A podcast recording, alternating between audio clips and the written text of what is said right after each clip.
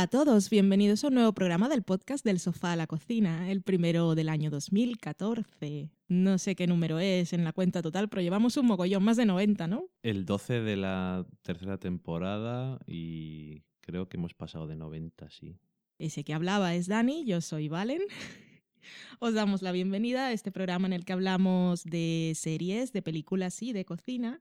Para este primer programa del año os traemos tres pilotos, True Detective, The Spoils of Babylon, Enlisted, El regreso de Community. En la cata de pelis traemos dos historias de mujeres, un documental y una película, que son Stories We Tell y In a World. En la cocina os prepararemos un arroz y en la sobremesa os contaremos lo que os contaremos lo que no, vosotros nos habéis contado y además diremos quiénes son los ganadores del sorteo de la suscripción anual a la revista Fuera de Series que para el día de hoy que estamos grabando ya han superado con creces sus estimaciones y llevan 8.000 euros de los 3.000 que querían conseguir. Muy bien. Así que enhorabuena a, los, chicos de fuera de series y a todos sus futuros lectores. Ese, no sé, ¿qué tal estás, Dani? Que la introducción ha sido así un poco extraña. Sí, cuando has dicho 2014 me he acordado de que era el 2014. O sea, se me había olvidado que era 2014. Bienvenido al futuro, no al presente. Pero me pasa siempre durante enero de un año nuevo. Sí, yo siempre pienso, cuando tengo que poner la fecha en algún sitio, es fácil confundirse. Sí. Pues muy bien, ese es el menú del programa de hoy. Vamos a empezar con la semana en serie.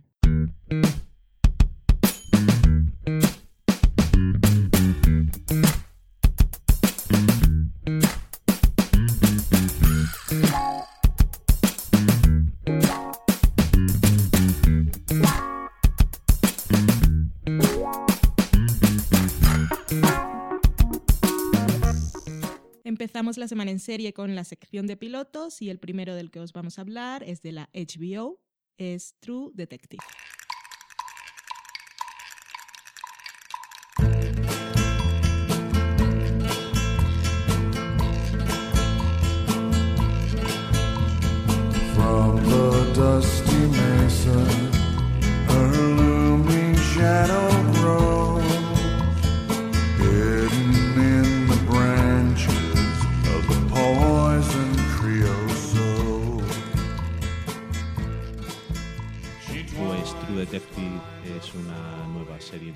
Es una serie antológica, es decir, que cada año va a tener una historia diferente con actores distintos, un poco como American Horror Story, pero desde el principio diciendo que va a ser así. Ok.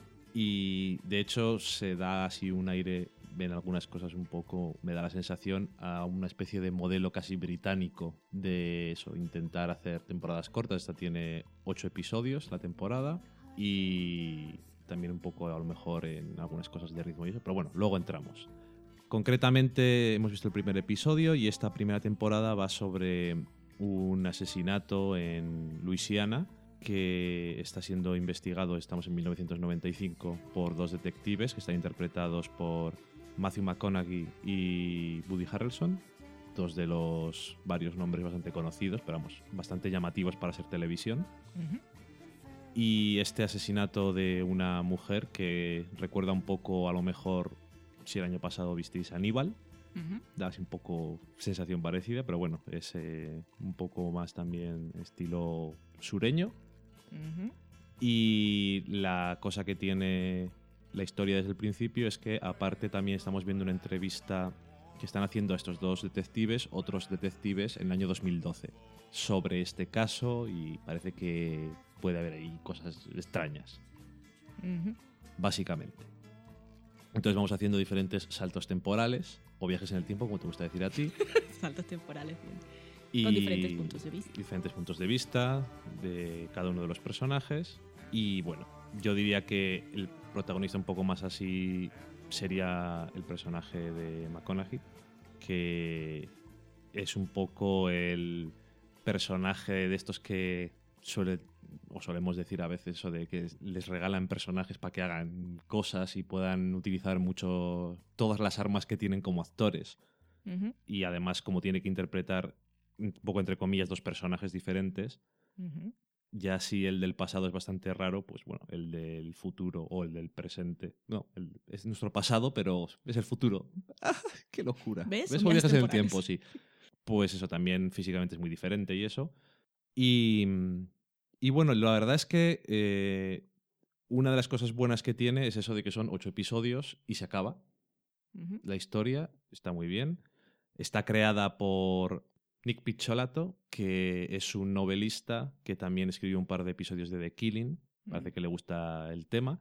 Y bueno, es el guionista de todos estos episodios, también un poco estilo británico. Y el mismo también director de todos los episodios es Kari Fukunaga, que ha hecho un par de películas que son eh, Sin Nombre y Jane Eyre, que puede que la segunda os suene. A mí me Salía suena, sí. El señor este que te gusta a ti. ¿Cómo se llama? Michael Fassbender. Ah, sí, sí, es verdad. Fasi, para los que Fasi para los amigos. Un círculo cercano.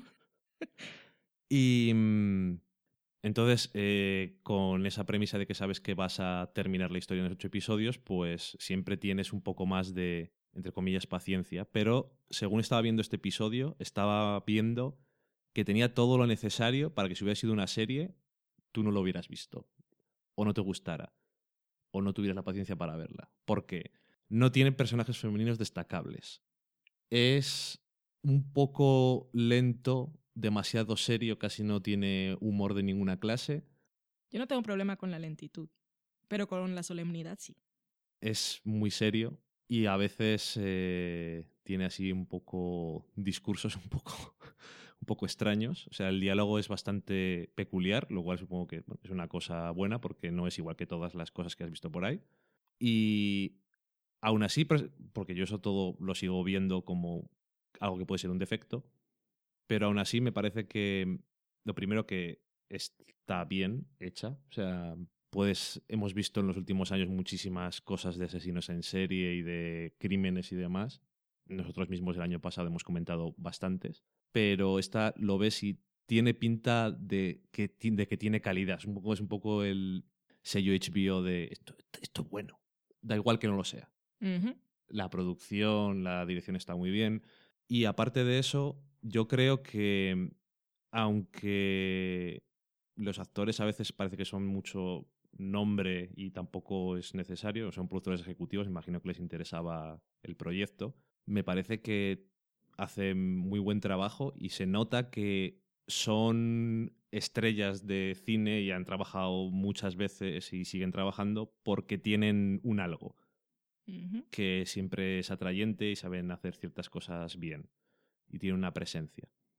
Y aparte de eso también me gusta mucho, que creo que alguna vez, bueno, cuando hablamos en el episodio sobre lo mejor de 2013 hablé un par de veces de esto, que me gusta la especificidad del lugar y en este caso parece que está rodado en Luisiana, es todo, no parece un sitio genérico, no solamente por cómo habla la gente, que eso, bueno, al fin y al cabo no es nada peculiar, pero en ese sentido es un poco como si estuvieras viendo Tremé en otra, de otra forma. Y también me gusta que es, transcurre la mayor parte de la historia en los 90 y no es, estamos en los 90, como puede pasar en muchas cosas, porque no tiene la mm, caracterización del periodo de forma exagerada o para intentar ser algo llamativo, sino supongo que también es parte de que yo he vivido en los 90 ya siendo consciente de, la vida o puedo tener recuerdos de ello y me resulta como lo más normal del mundo. Que si fuera a lo mejor los 60 o los 70, como no he vivido esa época, pues todo me llama la atención más. Pero en este caso no es en plan... mm, No estás por rato preguntándote si tuvieran móviles y cosas así, pero bueno. No sé, eso también me gustó. Y he de decir que al final, aunque yo tengo... Me da la sensación de que es un poco evidente una cosa que, se, que está pasando, con, sobre todo con la historia del futuro. Me parece que está bien eh, desarrollado todo para que sea intrigante y se nota mucho eso de que es, yo creo, que es novelista el hombre, porque son los diálogos, a veces eso, todo lo que está pasando a veces parece que está sacado así como de una novela, más que de una serie. No sé, me ha parecido por lo menos que a pesar del tema es diferente a otras cosas que son parecidas en género y eso, y merece la pena verlo, sobre todo por eso de que son solo ocho episodios y La verdad es que tiene buena pinta. Dicen que los demás episodios que han podido ver, críticos y esas cosas, que estaban también que estaban muy bien. Entonces, bueno. Yo si solamente hubieran visto el primer episodio y hubieran dicho que era una cosa, vamos, de, de la leche, hubiera dicho que estaban exagerando un poco. Tampoco es la última maravilla del mundo, pero me parece que está muy bien dentro del género que es. Lo que pasa es que no es mi género preferido ni nada, pero está bien. Hmm. Ya, ya te dejo hablar. Gracias. Eh, sí, la serie, desde luego, en términos de presencia, la factura está muy bien, dirección, fotografía y presencia actoral es lo, lo más llamativo de la serie, porque se ve la diferencia eh, no solo en la presencia, sino actitud y la voz en los dos actores, Mm. tal como los vemos en el 95 a ese presente de ellos, que es el 2012. Y bueno, supongo que nos contarán no solo más de lo que ocurrió en, ese, en esos 90, sino qué fue lo que los llevó a separarse en el 2002, porque llevan 10 años sin verse y allí han pasado muchas cosas.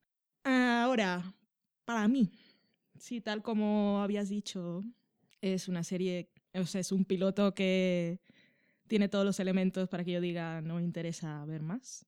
Además, cuando lo estaba viendo tenía la sensación de, de formación profesional, de si a mí me hubiese llegado este guion, lo habría rechazado solo por el guion del piloto, porque son personajes hablando sobre personajes y no mostrándonos tantas cosas sobre ellos mismos en acciones Porque todo lo que nos iban diciendo lo íbamos viendo. Y no sé si en futuros episodios eso de que tengamos las dos visiones de ellos y eh, sus memorias de ese momento nos permita ver más mm, recuerdos fraccionados o puntos de vista más diferentes, que estemos viendo que que estemos oyendo que ellos nos cuenten una cosa y estemos viendo en imágenes otra.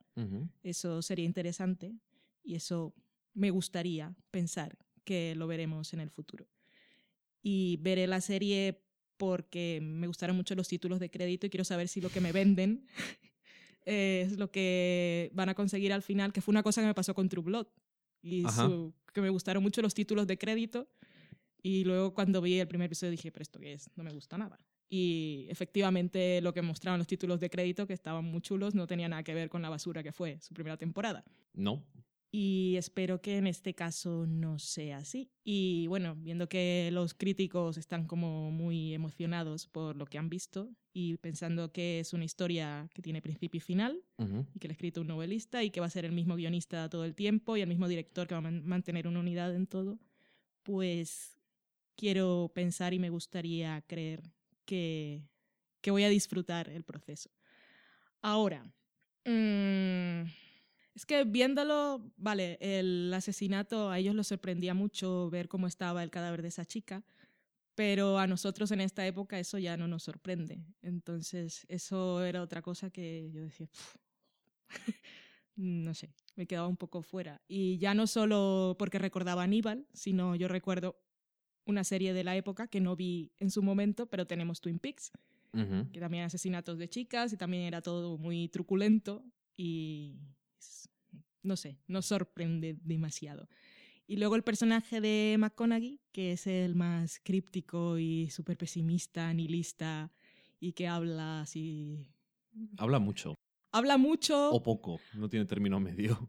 habla mucho, habla poco y tiene sentencias y frases ambiguas y sabemos que está un poco loco y alucina y dice yo no duermo, solo sueño. Sí, es- ese tipo de cosas que yo digo, bah. Claro, luego cuando acaba el episodio tiene la gran frase, que Mm. no es que sorprenda, sino que yo digo, pues sí, estoy de acuerdo, por Totalmente. favor, que, que empiece a ocurrir eso de una vez. Sí. Entonces te deja con esa sensación, te deja como en un punto alto, pero yo creo que en mi caso era como, ¡ah, por fin! Entonces me gustó. Y ahora, por supuesto, lo de los personajes femeninos. Vale, eso es una cosa que. ¿Esto preferencia personal? No lo sé. Pero ya estamos en.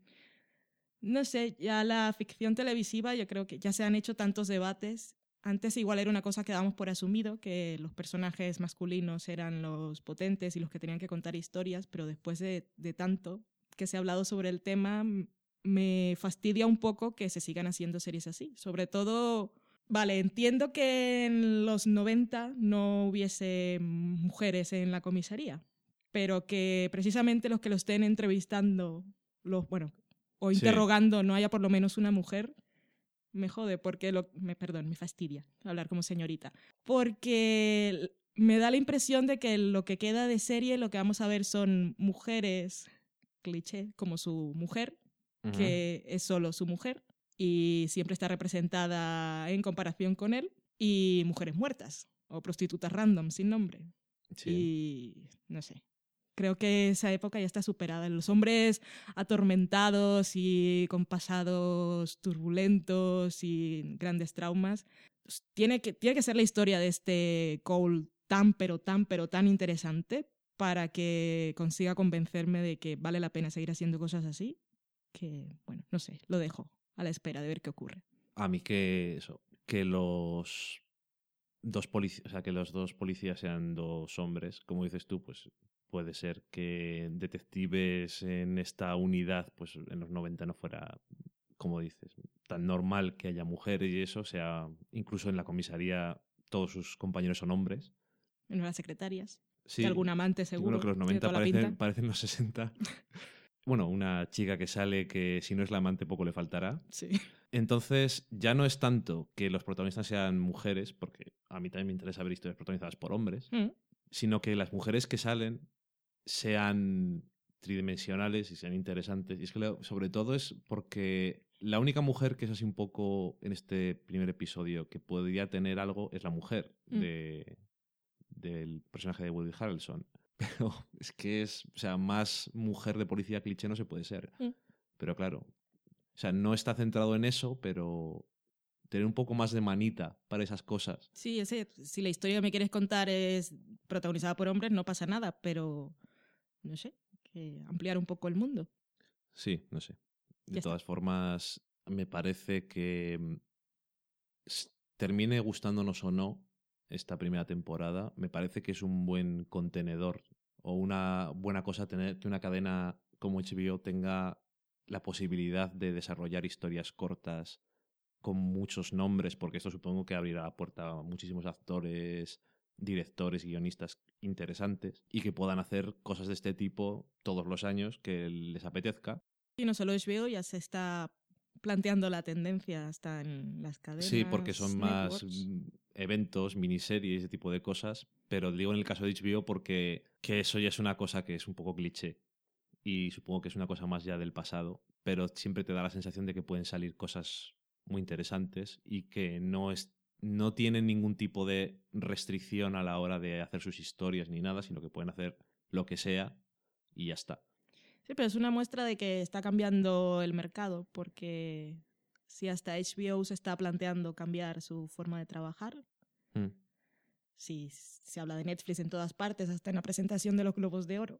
Sí. Y en los TCA, que es la presentación esa que hacen para Sí, la para prensa eh, de los nuevos proyectos de mid-season y de lo que queda del Ujú. año, de las cadenas, el presidente de la Fox ya anunció, y bueno, según bien de Hollywood Reporter ya lo había dicho antes, pero había quedado como que nadie había dado demasiada importancia, pero ya dijo que lo de la temporada de pilotos, de encargar 20 pilotos y elegir de esos en dos semanas, eso que se iba a acabar para él. Que no era una cosa que estaba planteando que era lo que iba a ocurrir, sino que dijo que para él que, que ya no podía seguir con eso. Que eso de estar eh, gastando dinero en pilotos que luego no van a nada, que no tienes tiempo para rectificar de- desde que los eliges hasta que empieza la temporada y de cadenas peleándose por proyectos que igual no van a nada, con actores que no pueden firmar porque no saben si es seguro, que es todo tan inestable que tienen que conseguir otro modelo para trabajar. Ya hablamos de esto también un poco más en profundidad en el especial de televisión americana de verano. Mm. Si queréis echarle un vistazo. Pero vamos, que sí, parece que están cambiando tendencias y demás. Y esta forma es una forma más del HBO que yo, en general, yo creo que HBO eh, atrae bastantes nombres. Pero de esta forma se pueden hacer muchas más cosas de este tipo porque es como, eh, son ocho episodios. Sí. Al final va a ser como la televisión británica, pero Supongo que ellos al menos tienen más claro el calendario para emitir cosas. Sí. Porque la televisión británica sí va sacando muchas series muy cortas, lo que pasa es que nunca sabes cuándo llegan ni cuándo vuelven, y ellos eso al menos lo tendrán más claro. La televisión británica es, bueno, hay una serie nueva ahora y mañana otra y esta la vamos a poner todos los días y esta cada semana y Mm. dos días. Y bueno, en fin, no sé, que eso, que con ocho episodios puedes decir hasta, Ma- hasta McConaughey que es un tío que estos últimos años está no sé cuántas películas cada año, que está currando como no ocurrió en su vida y además encima siendo aclamado Sí. críticamente. Yo digo que este año va por el ego, que es el ego. Lo que pasa es el ego, ¿qué es? E de Emmy, G de Grammy y O de Oscar. Pero claro, él el. Grammy no, pero tiene la G de Globo de Oro, que para mí vale igual. Mm, mm, mm. Eso ya lo tiene. Y el Oscar igual no gana, pero está en la carrera. Y el Emmy no veo yo nada difícil No, que lo gane. De miniserie, edición, además. Claro. Eh, ten en cuenta que los Globos de Oro que fueron hace poco, que estamos grabando hace un par de días, fueron los Globos de Oro y le han dado Globo de Oro a John Boy de, por Ray Donovan porque John Boy es famoso. Y Matthew McConaughey es famoso. O sea que no tiene ningún problema. Bueno, pero dicen que en la película está muy bien. Que creo que eh, por la apariencia física ha coincidido un poco. Sí, ¿verdad? Sí. Puede ser. Está ahí más flacuno. En, la, en su versión de los 90 hay veces que no parece casi ni él. Es un Mm. poco extraño. Pero bueno, que nos volvemos locos. Y en, siguiendo la misma línea de nuevas cosas y cadenas que antes no nos sonaban de nada y hacen proyectos, tenemos eh, una nueva serie de IFC que es The Spoils of Babylon.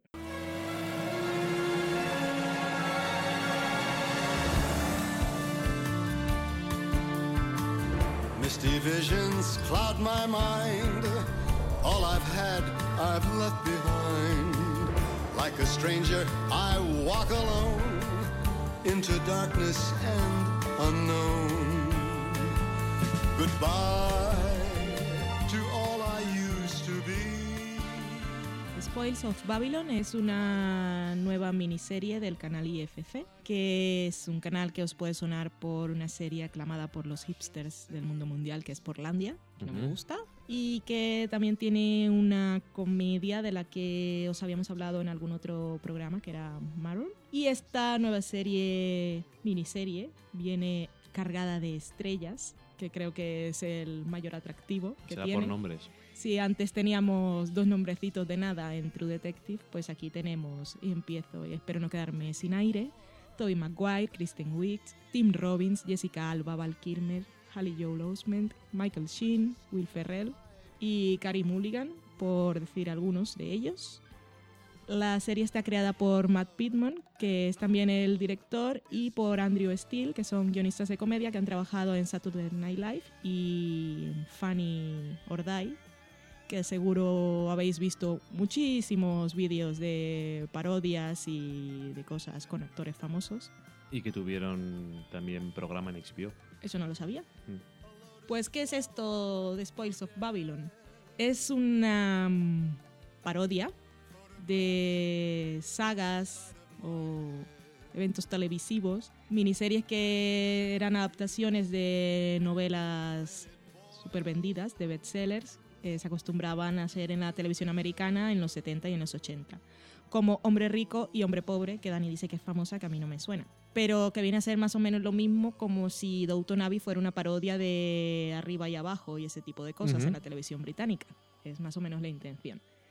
Y esto hemos visto el primer episodio, a día de hoy se han emitido dos.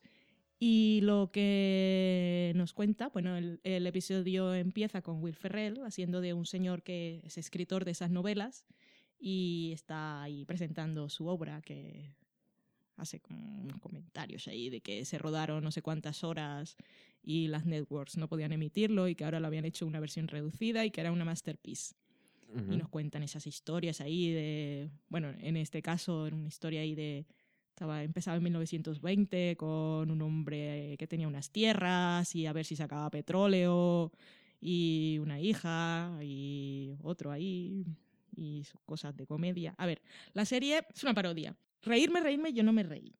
Pero entiendo que tiene sus tonos de absurdez que están bien y tiene sus intenciones estéticas y narrativas muy claras, que es llevar todo a la exageración un poco culebrón, Y es muy gracioso que los exteriores de las casas y a veces cuando van en coche son maquetas, Sí. como eran las películas esas.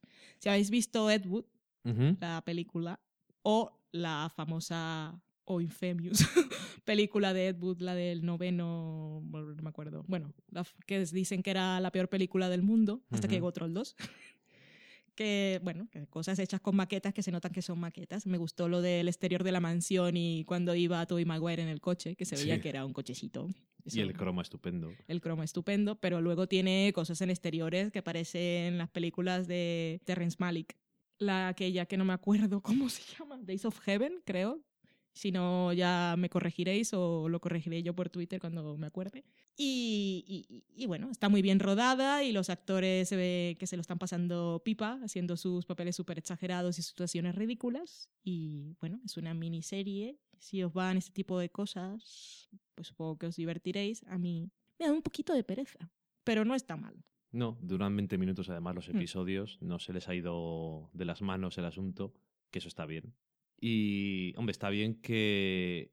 Está bien que intenta parecer la historia de verdad y no tiene mucho humor así muy exagerado o muy visual surrealista que no está en contexto, sino es un poco exagerar ciertas cosas de este estilo de películas. Sí, por el, el momento, hubo un momento que me hizo gracia. No me reí porque no me salía orgánicamente reírme, pero me pareció que estaba bien conseguido cuando Tim Robbins le da a Tobey Maguire El el, reloj, el- el Con la brújula. Sí, la brújula esa y comienza a leer la inscripción.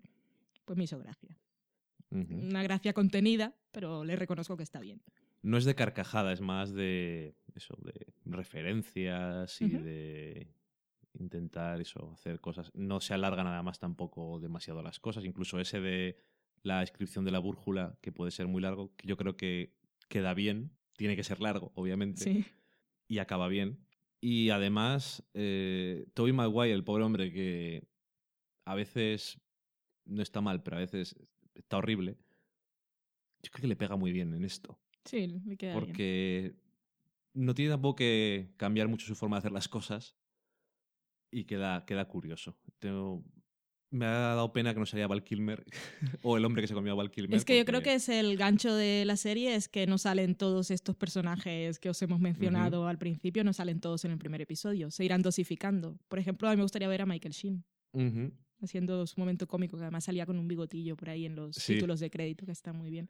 Y el niño de sexto sentido, gordo como una foca, que está bastante gracioso también. Luego me dio rabia porque al principio dije, ok, le daré una oportunidad, porque el personaje de Kristen Wiig cuando era pequeña era una niña muy avispada. Ujú. Y dijo, tiene el poder, claro, en esa época esa niña hablando hacia la gente, esto promete, pero luego después la hacen tonta, entonces me dio rabia. Ay. Entre. En, en True Detective me gustaron los créditos, entonces dije, la voy a ver. Y aquí me gustaba la niña de pequeño. Tienes ahí unos. esos momentos de detalle Mm. que te enganchan. Sí, Está bien.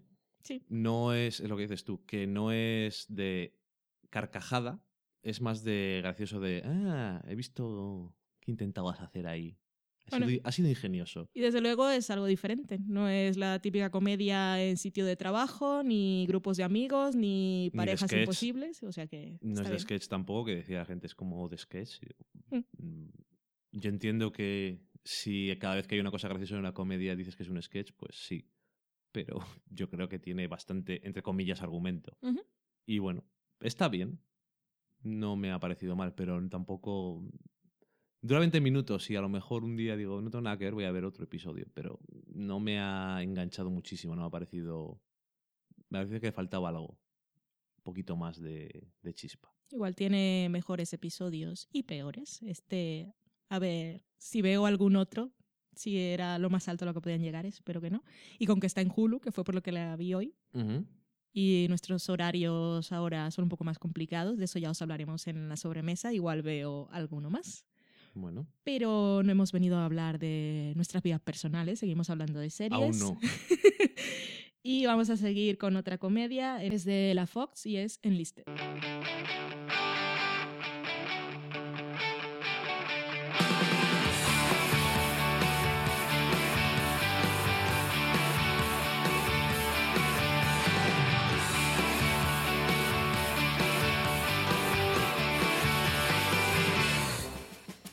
Twisted, que he visto yo el piloto y tú no lo has visto. Pues es una serie que ha creado Kevin Vigel, que ha trabajado bastante con Bill Lawrence, el creador de Scraps y de Cougar Town, y que creó esta serie inspirado en su vida, en la vida real, en su relación con sus hermanos. Y yo creo que eso se nota. Eh, bueno, ¿de qué va? Va de. Va de tres hermanos que tienen un padre militar y bueno, ellos crecen un poco con su madre y demás y cuando ya son mayores, pues el mayor de los hermanos, valga la repugnancia, Pete, está en Afganistán y por una estupidez que comete le mandan a Estados Unidos a un sitio que es un poco, por decirlo de alguna forma, bajarte de nivel Lo degradan. Aparte de degradarle, quiero decir que le destinan a una base, que es donde están también sus dos hermanos, y que es un sitio en el que pues, no se hacen más que maniobras y también un poco tener contacto con la familia de los diferentes militares que están viviendo en la base militar. Ok. Y bueno, se parece un poco, o el enfoque es un poco parecido a Community o Go On en el sentido de que tienes al protagonista que tiene que ser un poco el líder, entre comillas, de un grupo de muy variado de personajes. The Losers. de losers. Y un poco, pues, intentar hacer la comedia de esto. Pero yo creo que el... está bien. No es tampoco de jajaja, ja, ja, como me he descojonado. Pero es divertida.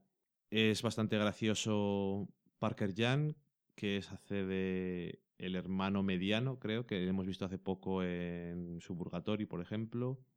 Y que también salía en Mad Men, haciendo de Jim Hanson. ¿Quién es Jim Hanson? El chico de la clase de conducir de Pete, Hanson. Ok, el vale. mismo señor Hanson. Y yo creo que. ¿Pero tú lo reconociste? No, no, no. no. Ok. Cuando lo vi dije. "Ah". Es handsome, qué guapo eres. Y hace un poco. mm, En, en Mad Men en Suburgatory hacía de lo mismo. De el chico así atlético, guapo, que no es muy inteligente. Y en esta también hace no ser muy inteligente, pero es un poco de. Un poco menos que poco inteligente. Un poco peculiar, por decirlo de alguna forma. Ok. Y yo creo que es el personaje más gracioso de los tres. Luego el protagonista es un poco. Le vimos hace poco en, en The Finder, el protagonista de Finder, que era Geoff Stats, que es un poco este, este hombre que le ves que tiene cara de ser protagonista de cosas, pero el hombre no, no consigue hacer nada y no está mal aquí. Le pega bastante el papel que tiene, de, en plan el soldado que ha llegado a algo, que es así super soldado y esas cosas. Y luego el otro hermano, hermano pequeño, que es Chris Lowell, salía en Veronica Mars o en Private Practice, por ejemplo. Que bueno, es un poco el papel de el hermano que no le importa nada y esas cosas. ¿Era Casablancas o era el novio tonto que todos odiamos en Verónica Mars? No era Casablancas. Entonces era el que odiamos todos, que no me acuerdo cómo se llama. Todd es un nombre genérico. Llamémoslo Todd. Tengo que mirarlo luego porque igual no es ninguno de esos. O sea. Y. Y que decía que no es de reírse mucho, pero que yo creo que lo que. Como decía al principio, que se nota que está basado en su historia personal. Sí, salía en Private Practice sí era el novio de la tercera temporada, creo, Sí. porque yo vi solo un episodio que fue el que era crossover, Sí. que salió en o sea, era el episodio de Private Practice que estuvo en Grey's Anatomy, Sí. en el que ella se iba Ujú. a buscar trabajo. Y salía ese que fue el novio de Verónica Mars en la tercera temporada, que era como el recepcionista y Sí, entonces ese es, iba, ese eh, iba a hacer surf. Ese es. Durante, vale. Ese es. Que, como decía, Lo Que- siento, pero es que mientras hablaba estaba- seguía pensando quién era, quién era. que Ok. como está basado en una historia personal y de, sus, de su relación con sus hermanos, que me da la sensación de que es una comedia de esas, casi todas, bueno, todas las comedias no, pero muchas de las comedias, sobre todo las de Network, intentan tener la parte emocional y la parte cómica, para que te importen los personajes y luego ya te ríes. Y en este caso, lo que mejor funciona yo creo es la relación entre los hermanos y la parte emocional y eso. O sea, yo me he emocionado más que me he reído. Ok. Los, el grupo de losers, pues por ahora es el piloto. Y eso ya sabes que las comedias, sobre todo, a veces no están cosas muy definidas. Hay que ver qué es gracioso y qué no. Mm, No está muy definido. O está definido, pero porque tienes que poner tus arquetipos y tus cosas, pero no sabes si va a ser especialmente divertido ni nada de eso. Tiene un par de momentos que están bastante bien. Es una comedia de 20 minutos, una vez más. Si os medios llama la atención y teniendo en cuenta que es una cosa más o menos original, porque hoy en día hace años ya que no se hace ninguna comedia de cosas militares, que yo creo que es un tema que en Estados Unidos es bastante delicado. Sí. Y en este caso yo creo que en el sentido del tono consigue muy bien el respeto y el sacar comedia de cosas del ejército. Así que está bastante bien para lo que podía haber sido. Y sobre todo eso, que a mí me ha parecido que en el tema emocional lo tiene muy claro, Ok. Por lo menos. Y a veces es un poco típico, pero funciona bien. Pero con emocional, ¿qué quiere decir? Que es mona. No, en el sentido de la relación entre los hermanos, de que están solos en el mundo porque su padre murió en la guerra y su madre también ha muerto, que son se tienen solamente los unos a los otros, que tienen sus su- son cosas en plan eh, esos momentos que son un poco que parece que a lo mejor son un poco en otras series que te están manipulando emocionalmente, pero aquí parece que funciona bien. Mira, ahora voy a, a salirme totalmente del tema, pero he pensado en otra cosa que no tiene True Detective, y es que sientas empatía por ninguno de los personajes. No, mentira. Por Woody Harrelson cuando dice, cállate, que te calles ya, deja de hablar. Entonces no, dices, "Te porque como él no me cae bien, digo... Te entiendo. No, no, no tampoco. Eh, True Detective, aunque estemos fuera del segmento, True Detective se ha salvado mucho por tener ocho episodios en nuestra casa. Y porque viene avalada porque por cierta avalada. expectativa de algunos que dicen que es buena y porque es HBO y esperamos que sea algo bueno. Pero si tuviéramos que basarnos solo, solo en lo que hemos visto, sería bastante cuestionable. Pero no estamos hablando de eso. ¿Tienes algo más que decir de No. Lo siento. Seguro que se habrá olvidado. Pobre. Lo siento, lo siento muchísimo. Pobre Dani. Pero no, no, que eso es bastante inofensiva. Ok, eso no está mal. Pero supongo que eso, también con cosas de esto del ejército en Network no, tampoco puedes esperar que tenga muy mala leche. Ujú. Pero está bien, es divertida, es entretenida y eso. Sale un perrete en el primer episodio. ¿Qué más se le puede pedir una comedia? Lo tiene todo. Seguimos con comedia y ahora vamos a hablar de un regreso muy esperado por muchos y por factores adicionales al propio regreso de la serie en sí, que es Community.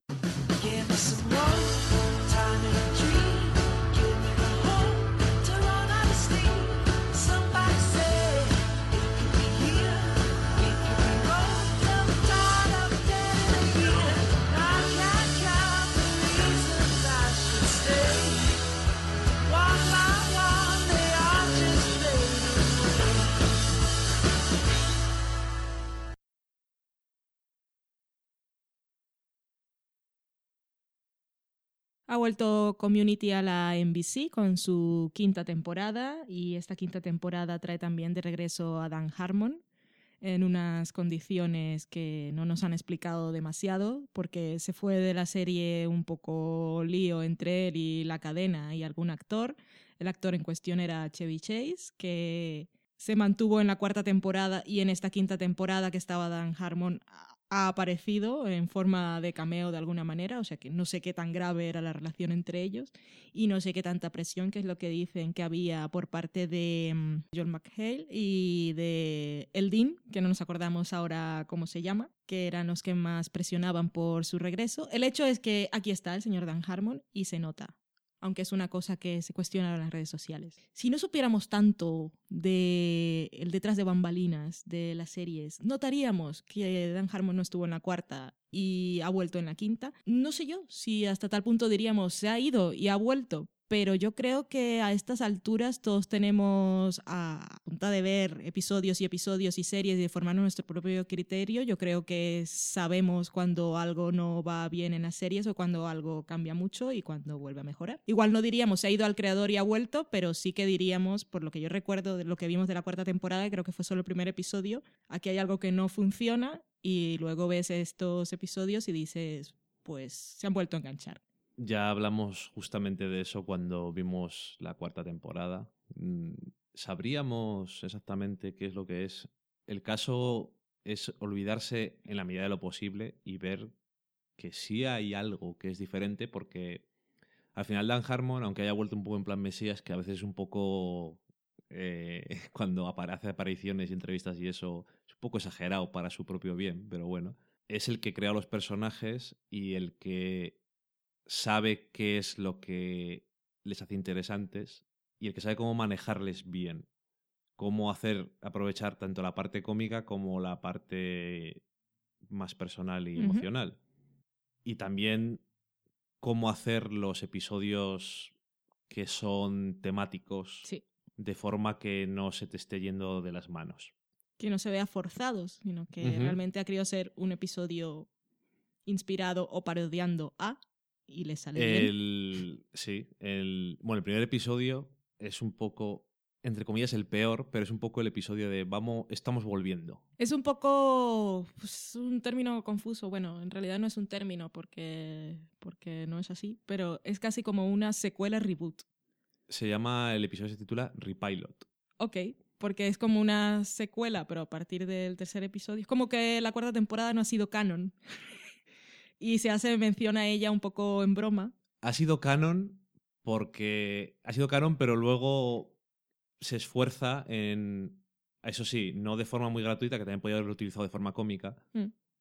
por volver a, los, a llevar a los personajes a donde les interesa tenerles, pero de forma distinta incluso. Sí. Porque si se tiene en cuenta pues que el personaje de Jeff se había graduado y qué puede pasar, qué ha pasado con sus negocios o qué ha pasado con los demás, todas estas cosas. Y yo creo que no está mal pensado la forma de, de volver a unirlo todo. Y luego, claro, el segundo episodio no es temático ni nada, pero está bastante bien y además tiene una parte de Nicolas Cage que siempre está Es que Dan Harmon, yo en realidad no, no lo he escuchado nunca en entrevistas. sí. Yo tengo referencias de que sí es una persona de esas que, poco boca. que puede, que odia a la prensa y que odia a la gente, que no le tiene aprecio. Pero en realidad no, ni lo he leído ni, ni lo he escuchado. Pero si una cosa tiene es que sabe que tiene su grupo de fans y sabe cómo complacernos cuando somos fans. Porque yo dejé de ser fan, no porque él se hubiese ido, sino porque lo que vi de la cuarta temporada no me interesó. Incluso no tenía ninguna ganas de ver. Nos La- estuvimos no sé. retrasando el momento. Dije, "Pff, que Community ya le había perdido todo el cariño y eso que McHale pues me interesa personalmente. Pero no sé, empiezas a ver y dices, "Bueno, eh, pues, ok, vale. Y el segundo episodio con esa broma a Nicolas Cage, esa oda, eh, esa locura, es una cosa que siempre hemos dicho todos, siempre está, que, que es, ¿es peluca o es un mapache, es bueno o es malo. ¿Quién es Nicolas Cage? Pues hace gracia. Y claro, ahí está eh, un poco la clave de cómo utiliza Dan Harmon sus referencias y sus eh, parodias de géneros y eso. Primero, qué tema elegir y segundo, cómo utilizarlo. Hmm. Y lo de Nicolas Cage es un acierto. Y el tercer episodio, que es un episodio de los de parodia de género, este caso un poco de asesinos en serie y demás, que tan de moda está. Fue muy bueno, fue tan ridículo. Pero claro, era tan consciente de que, ah, por supuesto, no es un asesinato. es una cosa absolutamente ridícula, pero también era conscientes, hasta los personajes también, de que era una chorrada. Sí, pero, Pero al mismo jugaba tiempo se metían. con todos los clichés del género, todos los personajes y todas las actitudes que tenían cada uno. Y además La tiene. lluvia. The Killing. Además tiene. Ay, The Killing, qué, qué fácil lo pone. Además, en el tercer episodio, que el segundo episodio es muy de Abbott, con su parte de Nicolas Cage, yo lo entiendo porque es complicado. Mm.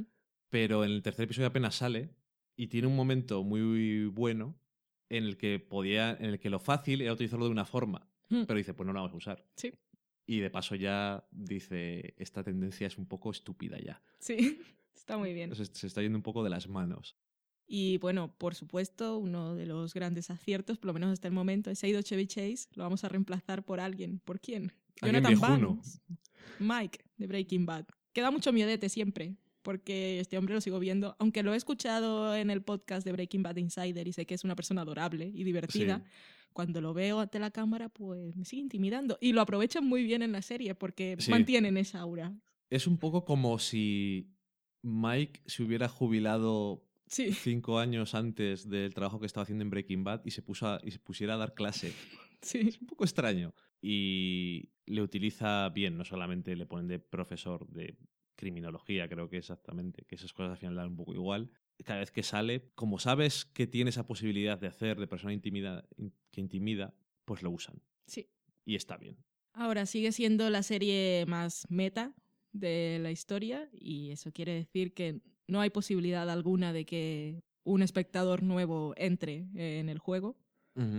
Y es, ya no solo es que tengas que haber visto anteriores temporadas y conocer la serie, sino que ya, así como nos cuestionábamos, si no supiéramos que Dan Harmon se había ido, nos habríamos dado cuenta que la serie estaba mal, sigue jugando él de alguna manera con que nosotros conocemos el medio y lo que ocurre fuera, porque la broma que, la referencia que hacen a Scraps y, Sí. y al personaje de Troy, que nosotros o el que ha leído algunas cosas saben que va a estar durante algunos episodios y se va a ir y hacen la referencia esa de que el protagonista de Scraps solo estuvo seis episodios y tal. Es una cosa que si no sabes cosas de fuera de la serie o cosas de la producción, en realidad no tiene ningún sentido la gracia. Sí, Entonces es súper meta. sí, sin duda. Y eso, incluso cómo manejan la salida de Chevy Chase y eso.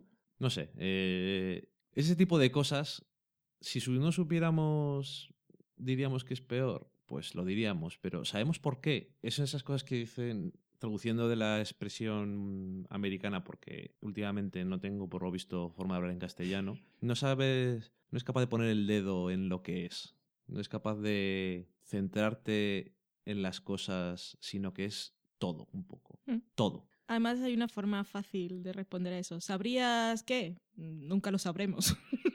No, O sea, porque en este- llegado a este punto sabemos cosas, con lo cual nunca sabremos si sin saberlas nos habríamos dado cuenta. O sea que da igual. no, pero Ahora, eso- ¿ha mejorado? Sí, pues quedémonos con eso. Sí, ahora apetece más. Yo no sé si vimos uno o dos, creo que vimos dos la temporada pasada, por ver dos. Había algo que no encajaba. Sin ser malo, simplemente no era igual que la community antes. Y, Ujú. Y ahora, pues sí, vuelve a serlo. Contentos. Sí. Y a ver si la leyenda de The Cape, Six Season and a Movie, se cumple finalmente. A ver, Y así será la super meta de la vida. eso ya se hace en la película después de seis temporadas. Yo creo que llegados a este punto y lo mucho que se quiere Dan Harmon, si consigue una sexta temporada, hace hace una, película, con Kickstarter. Sí, sí, sí. Vamos, te lo aseguro. rodada por Abbott. Eh, vamos, es que va a ocurrir. Bueno, pues acabamos con esto la sección de series y nos vamos a la cata de pelis.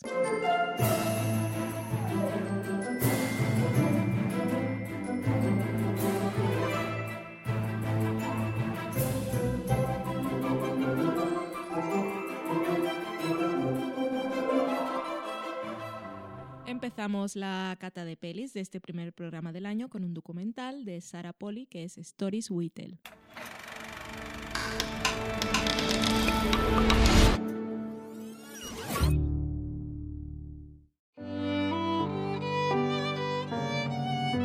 When you're in the middle of a story, it isn't a story at all, but only a confusion, a dark roaring, a blindness.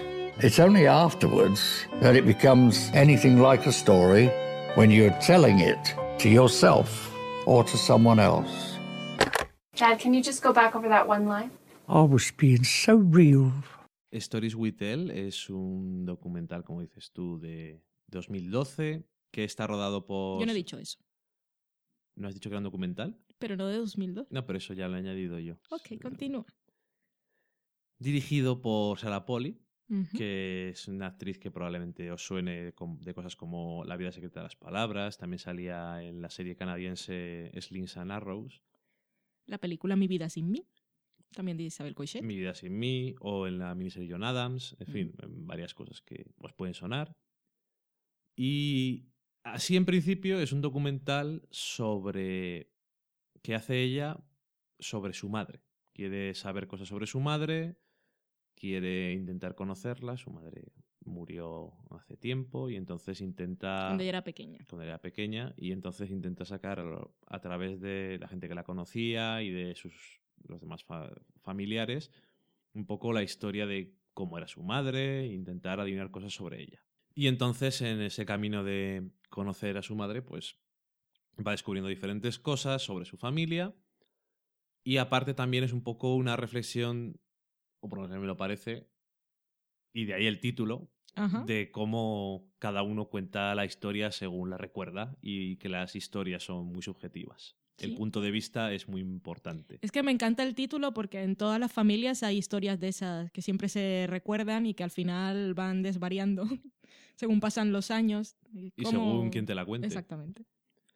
Y ya solo por eso es un documental diferente, muy personal, Sí. Que tiene cosas bastante sorprendentes, bastante, co- cosas bastante interesantes. Y sobre el papel, si dicen, voy a hacer un documental sobre mi familia y sobre mi madre, yo voy a decir, pues vaya coñazo, Por eso tengo yo la mía. eh, vaya tontería. Bueno, tiene suerte de que su familia es bastante interesante, pero la forma de contarlo y el que intenta sacar de las cosas y cómo se cuenta un poco todo, toda la narrativa, yo creo que queda de lo más atrayente, es entretenido, aparte de ver, y siempre, siempre es interesante. Mm, Es un tema muy personal, pero que al mismo tiempo, no solamente por el tema familiar, sino por el- también el tema de las historias en general, es muy global, es un poco, le toca a todo el mundo, aunque sea centrado en esto tan concreto. Y la verdad es que no suele haber cosas muy parecidas a esta, así que yo os recomiendo que lo veáis. O sea, está muy bien. A mí me encantó, está muy bien porque ya el planteamiento en sí, no sé si realmente fue así, ella fue descubriendo todas estas cosas conforme avanzaba su investigación, pero a mí me llega de esa manera y es un documental que su narrativa va creciendo y está muy bien montado y muy bien estructurado para irte intrigando y aportándote cosas con cada dato nuevo que conoces. Yo creo recordar haber oído hablar de él cuando se estrenó, es de 2012, y creo que había gente que criticaba su no implicación en el documental como, como hija, que es algo que a mí, por mi parte, me parece brillante porque ella siempre aparece en el documental como directora, como coordinadora de la voz en off de su padre y entrevistando. Y nunca hablando a cámara y dando su opinión porque es que no hace falta. No, O la voz en off de los emails. A mí que ella haya asumido ese rol y haya decidido mostrar ese punto de vista de estoy dirigiendo el documental, es un documental muy personal es sobre mi vida, pero no Pero voy a ponerme frente a la cámara. A mí me pareció una elección más que correcta. Sí, es como contar una cosa muy personal, pero desde fuera.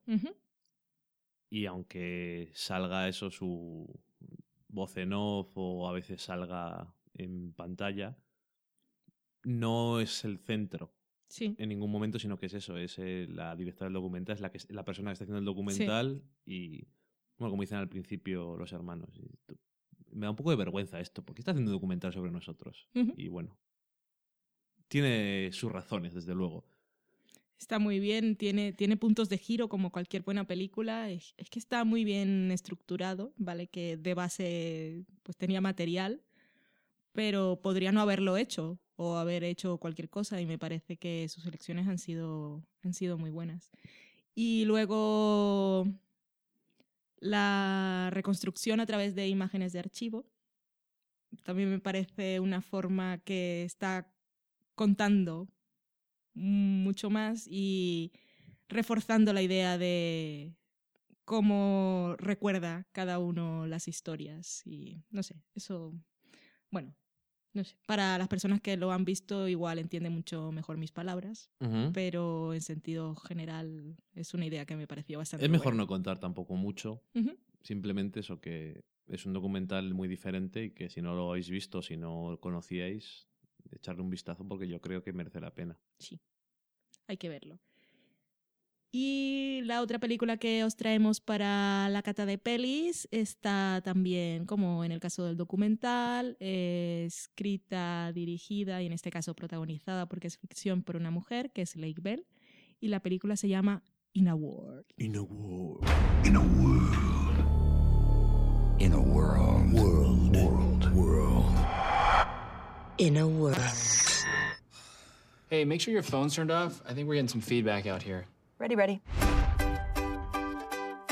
This Wednesday, one woman will teach another woman.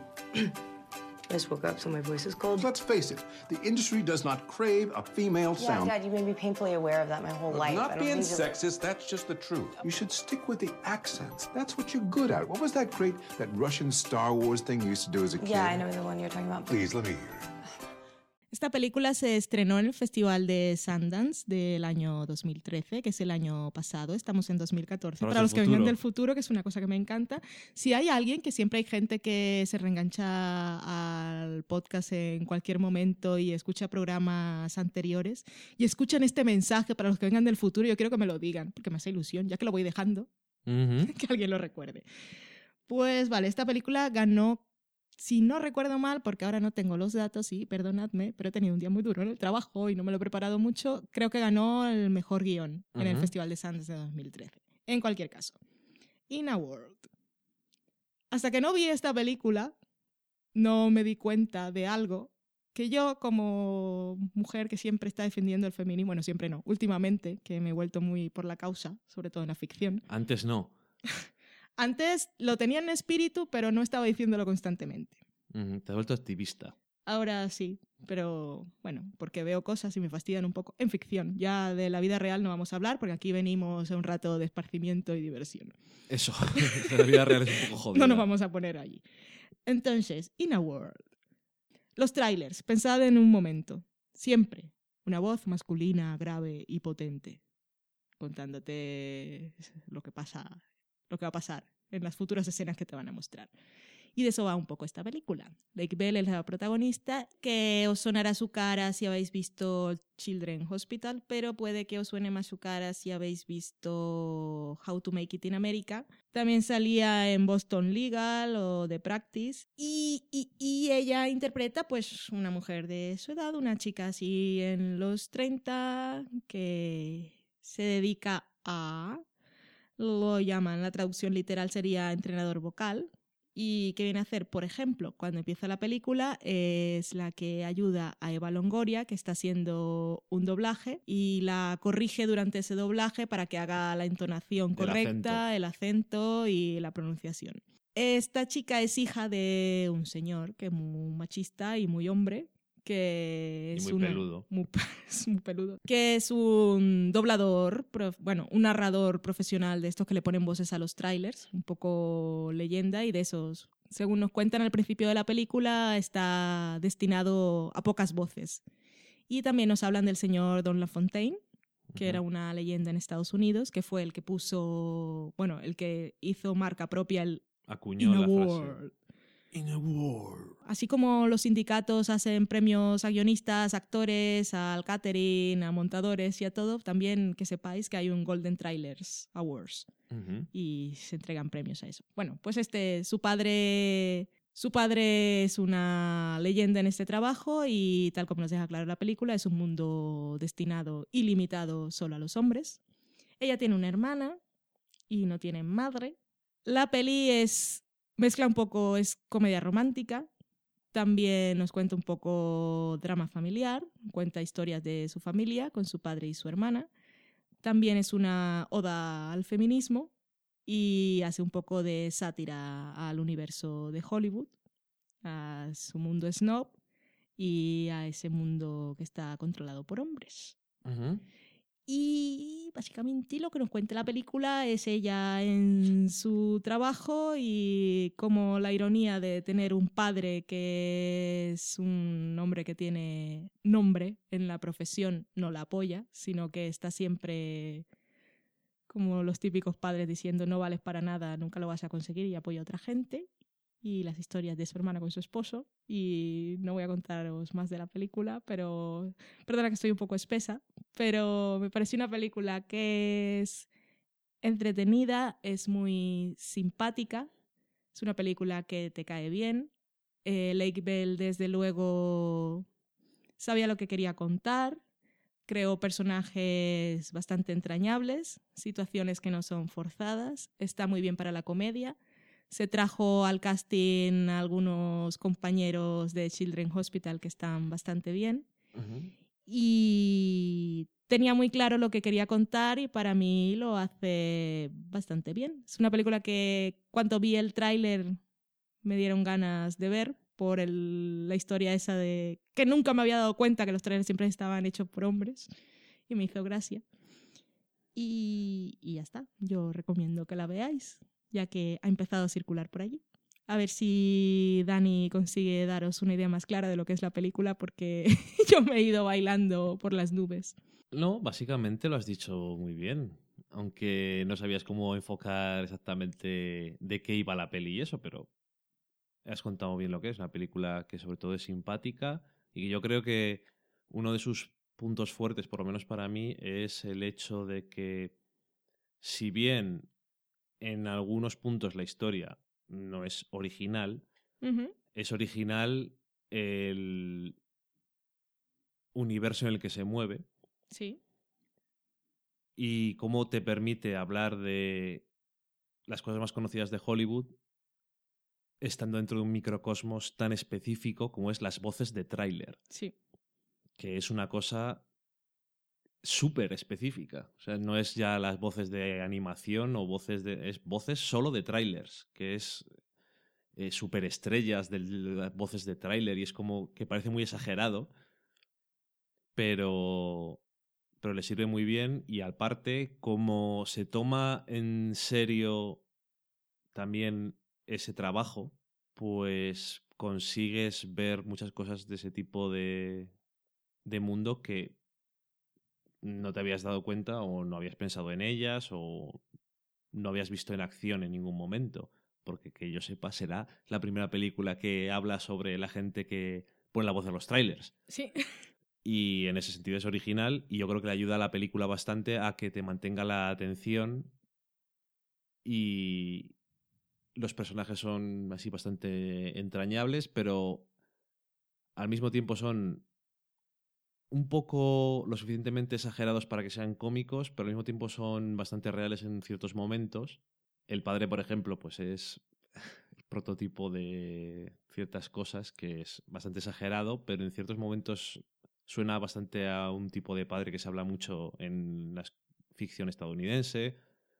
La relación entre la hermana y su marido también, pues puede tener algunos momentos así, pero es la que parece como una cosa más.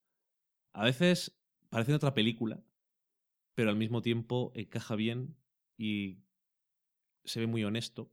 Muy así Sí, a veces normal. puedes pensar que es un poco errática o que quería contar varias cosas, pero al principio como es un círculo pequeño de personajes, sí que te encajan un poco todos. Sí, en el sentido de que sí, parece que puede haberlo contado en otra película, pero como los personajes que están interviniendo en todo esto van a aparecer de todas formas en todo el resto de la película, no tienes tampoco ese problema de que parezca algo totalmente diferente. Y no sé, es muy curioso, como dices tú, pues eso, tiene su momento feminista y sobre todo en la parte del final, yo creo que es lo que es más un poco así claramente, demasiado claramente un poco igual, pero bueno.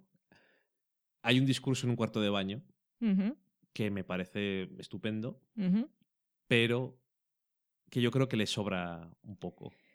Yo en el momento que lo vi pensé, no hacía falta, pero creo que la intención era, mm, era otra. No solo era dar el discurso, sino que ahí había un poco también ese problema Sí. mujeril Sí. De envidias y aquí un poco cambio de generación que creo que también aprovechó para dejar allí la puntilla un poco por debajo y creo que era eso por Pues donde sí, iba. tiene, tiene varias lecturas, pero me gustaba. Entiendo que la segunda parte, por, por dividirlo en dos partes, el discurso es en la segunda parte es un poco lo que quiere contar, y al fin y al cabo, si quieren contar una cosa, mientras no venga de la nada, Hmm. aunque lo digan, pues no me parece mal tampoco. Quería contar esto, ya está, lo, os lo digo. Pero la primera parte me parecía que era más efectiva. Tampoco quiero decir nada más, obviamente. Pero eso, está muy curioso. Y a mí. Pero es que ahí veo otro nivel más y es que da igual lo que vaya bien para ciertas cosas, las mujeres no tienen cabida. Sí, sí, es, es que es eso, que tiene como tres o cuatro formas de verlo, que eso siempre está bien.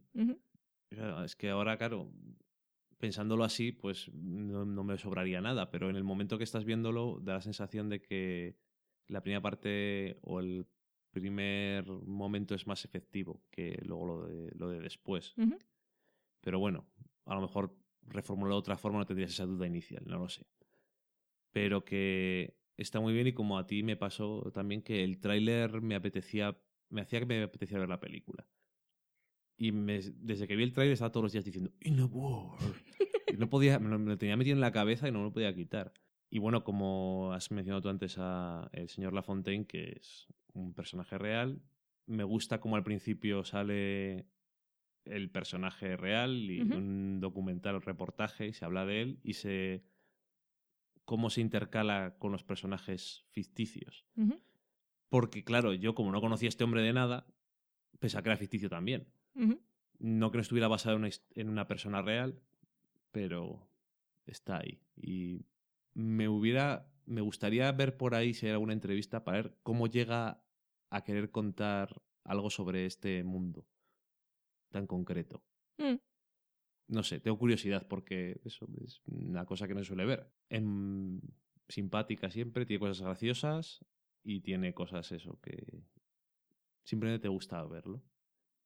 Es ligera a veces, pero al mismo tiempo me parece que eso está bien cuando quieres contar alguna cosa en concreto, hacer paquetes que sean bien digeribles para que no se te vaya de las manos la cosa. Sí, es una película que podéis ver un domingo por la tarde. No os va a contar en términos de relaciones personales y de estructura narrativa nada novedoso, pero bueno, si os gustan las pelis que van sobre el mundo del cine, desde luego este es un tema que nos ha tocado. Sí, y la película, ya no me acuerdo ni cómo se llama, la película para la que hacen el tráiler, The Amazon, Amazon esta, esta cuadrilogía, es un poco los juegos del hambre. sí, los Juegos del Hambre, que se parece un poco a los Juegos del Hambre en alguna cosa, pero al final también es su propio tema. Me hubiera gustado que hubieran puesto más trozo del tráiler, o el tráiler entero, o algo de la película, porque era bastante gracioso. Y absurdo. Y absurda también, sí. Y bueno, tiene, por cierto, bastantes cameillos también por ahí. Un par de mujeres, sobre todo esa parte del final. Y al señor Ron Swanson, que sin bigote no parece él. Que igual lo empezáis a ver y no suena. Bueno, si lo escucháis hablar y habéis visto Parks and Recreation en No, versión sí. original, sí. Que también viene del Children's Hospital. Sí, también salía de ese policía. Mm. Cameo de Children's Hospital más. Así es el de Rob Corddry, el creador de Children's Hospital, que es el cuñado de la protagonista y es un poco el que más sale, pero bueno. Eso que. me- yo siempre me lo imagino así, no sé si será verdad. Están así rodando cosas y dicen, voy a hacer una película, ¿queréis pues salir? Pues, pues vale. yo me lo imagino así siempre. Y nada, eso que. Yo también la recomiendo ver, que no necesitáis estar ahí en todas vuestras facultades para disfrutarla. No es pesada, no es larga, se ve muy bien y tiene buenos mensajes y siempre está bien ver películas protagonizadas por mujeres, que eso es una cosa que ya decimos siempre que no hay suficientes. Y los que habéis visto Buffy, si veis la película, a ver si identificáis como yo un momento de la séptima temporada de Buffy o yo estoy totalmente loca. Bueno, estás un poco mal, pero yo creo que es posible. vale. Pues acabamos así la cata de pelis y nos vamos a la cocina.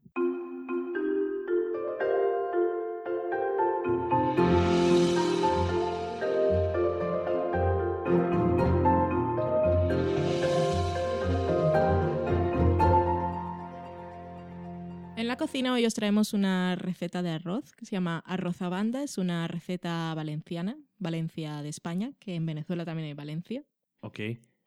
Y como todas esas recetas típicas, pues hay varias formas de prepararlas y también hay una forma tradicional, que la forma tradicional siempre tenía una razón de ser y era que los pescadores lo preparaban de una forma porque era lo más cómodo en ese momento, pero luego pues las cosas se van adaptando a los tiempos y el caso en esta receta era que el pescado que se ponía en el caldo luego se solía poner al final al lado del arroz y por eso se llama a banda, que es al lado o al costado. Mm. Pero en este caso, o en los tiempos modernos, o en las recetas que he visto últimamente, lo que se hace es hacer el caldo por un lado y luego al arroz ponerle lo que queráis. En nuestro caso, ya os contaré luego, pusimos un calamar y algunas gambas y ya todo pelado y cortadito, listo para comer mezclado con el arroz, sin tener que poner ese pescado al lado. Pero bueno, de ahí viene el nombre.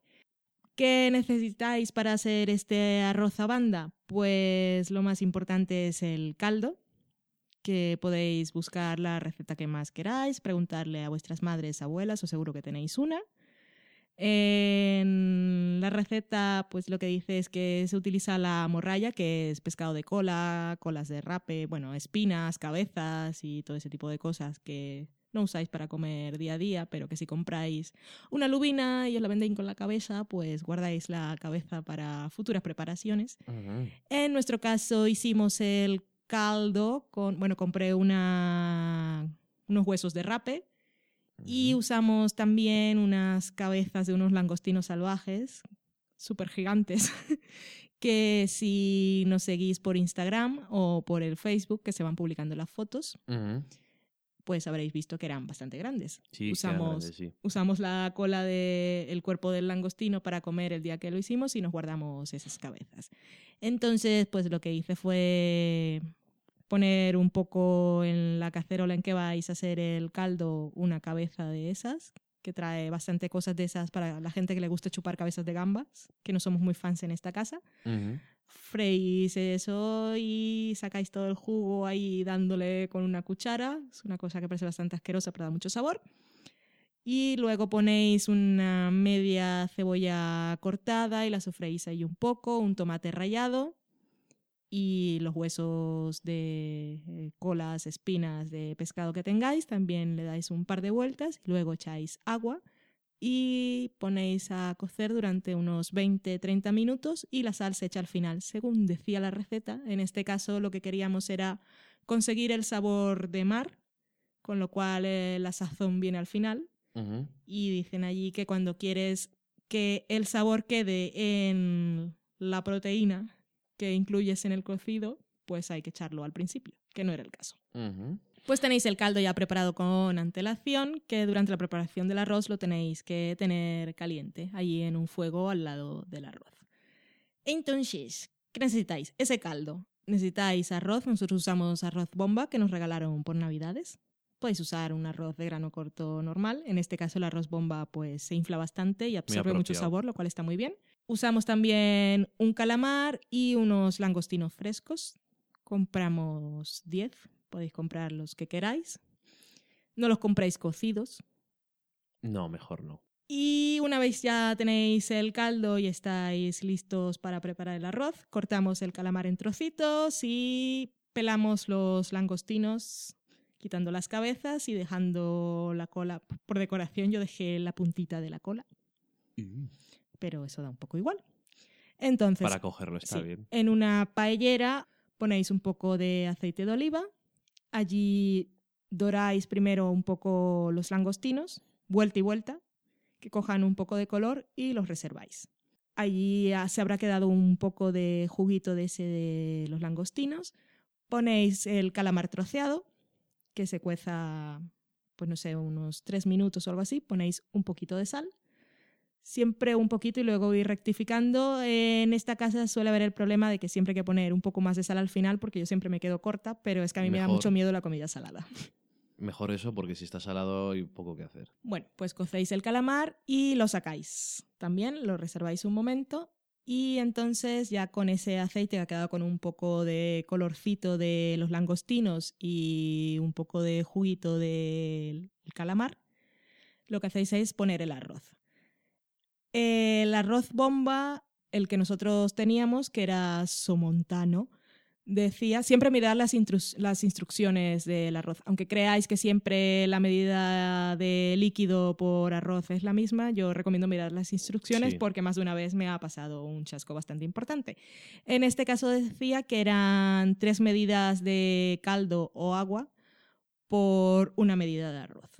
Entonces yo, con que hay que poner, eso tenerlo en cuenta, el caldo caliente y hay que tenerlo al lado del fuego, yo uso una técnica que Dani dice que es una tontería, pero que a mí me parece muy práctica. Yo no he dicho nada. Eso dijiste, que es usar el cazo para servir la sopa o el cucharón como llamamos en Colombia, que me parece un nombre bastante guay, porque es una cuchara grande. Usáis eso para medir el arroz y luego vais sacando las tres medidas de caldo caliente con eso que es para servir la sopa, que va bastante práctico. Pues bueno, ponéis el arroz a que se dore un poco en, e- en ese aceite con sabores marinos. Ponéis un poco de azafrán y una puntita de pimentón dulce, pimentón de la vera. Cuando ya haya tenido allí un minuto dándole vueltas, pues ponéis las tres medidas de caldo y lo dejáis en el fuego unos cuatro minutos. Esto también podéis mirar las instrucciones o indicaciones que tenga cada bolsa de arroz que compréis. En este caso decía que eran de 16 minutos a 20 minutos. Y lo que hice fue dejarlo cuatro minutos a fuego alto, que estaba ahí, estaban los granos de arroz saltando, que yo tenía un poco de miedo, pero no pasó nada afortunadamente. Pasados los cuatro minutos, debéis tener, por cierto, que no lo he dicho antes, pero lo digo ahora porque no estáis preparando en directo, el horno precalentado a 190 grados. ¿Y si lo están haciendo en directo? ¿qué? Espero que no. Entonces, cuatro minutos a fuego fuerte y lo metemos en el horno precalentado a 190 grados y allí lo dejamos unos 14 minutos. Luego lo sacáis. En este, en este punto, ah, por cierto, no lo he dicho antes, pero cuando ponéis el arroz, que se me había saltado, pues estoy diciéndolo de memoria, ponéis el arroz, antes de echar el caldo, pues ponéis los ingredientes que tengáis, menos los langostinos. En este caso teníamos calamar, lo mezcláis un poco, echáis el caldo, cuece cuatro minutos, lo metemos al horno.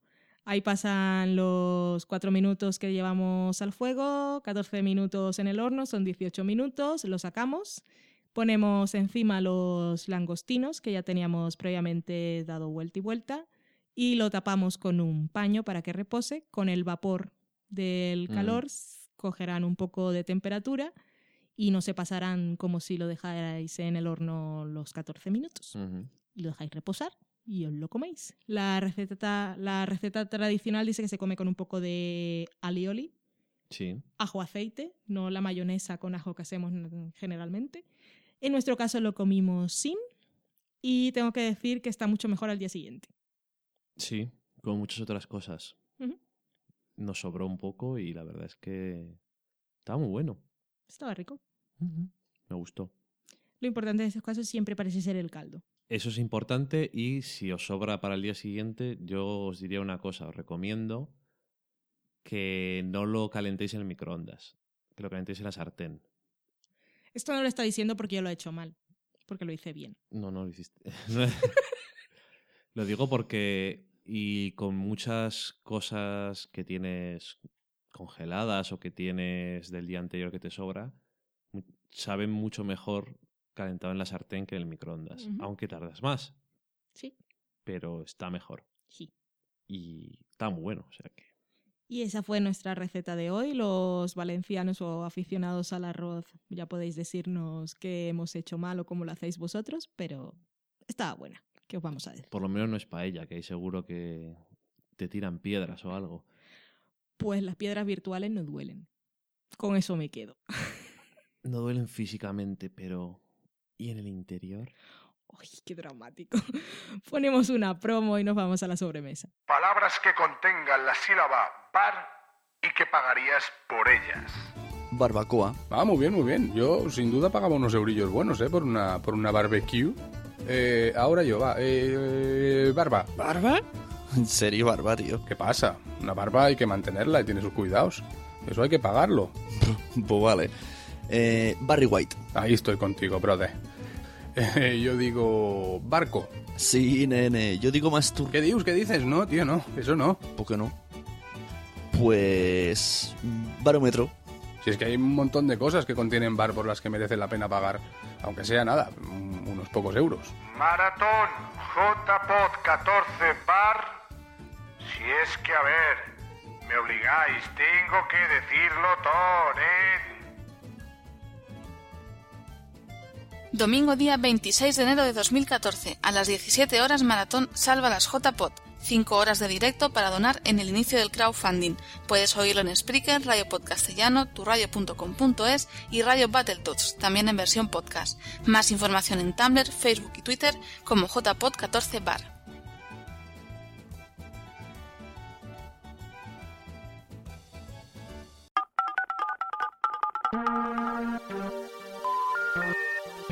sorry, the number you have dialed is not in service at this time.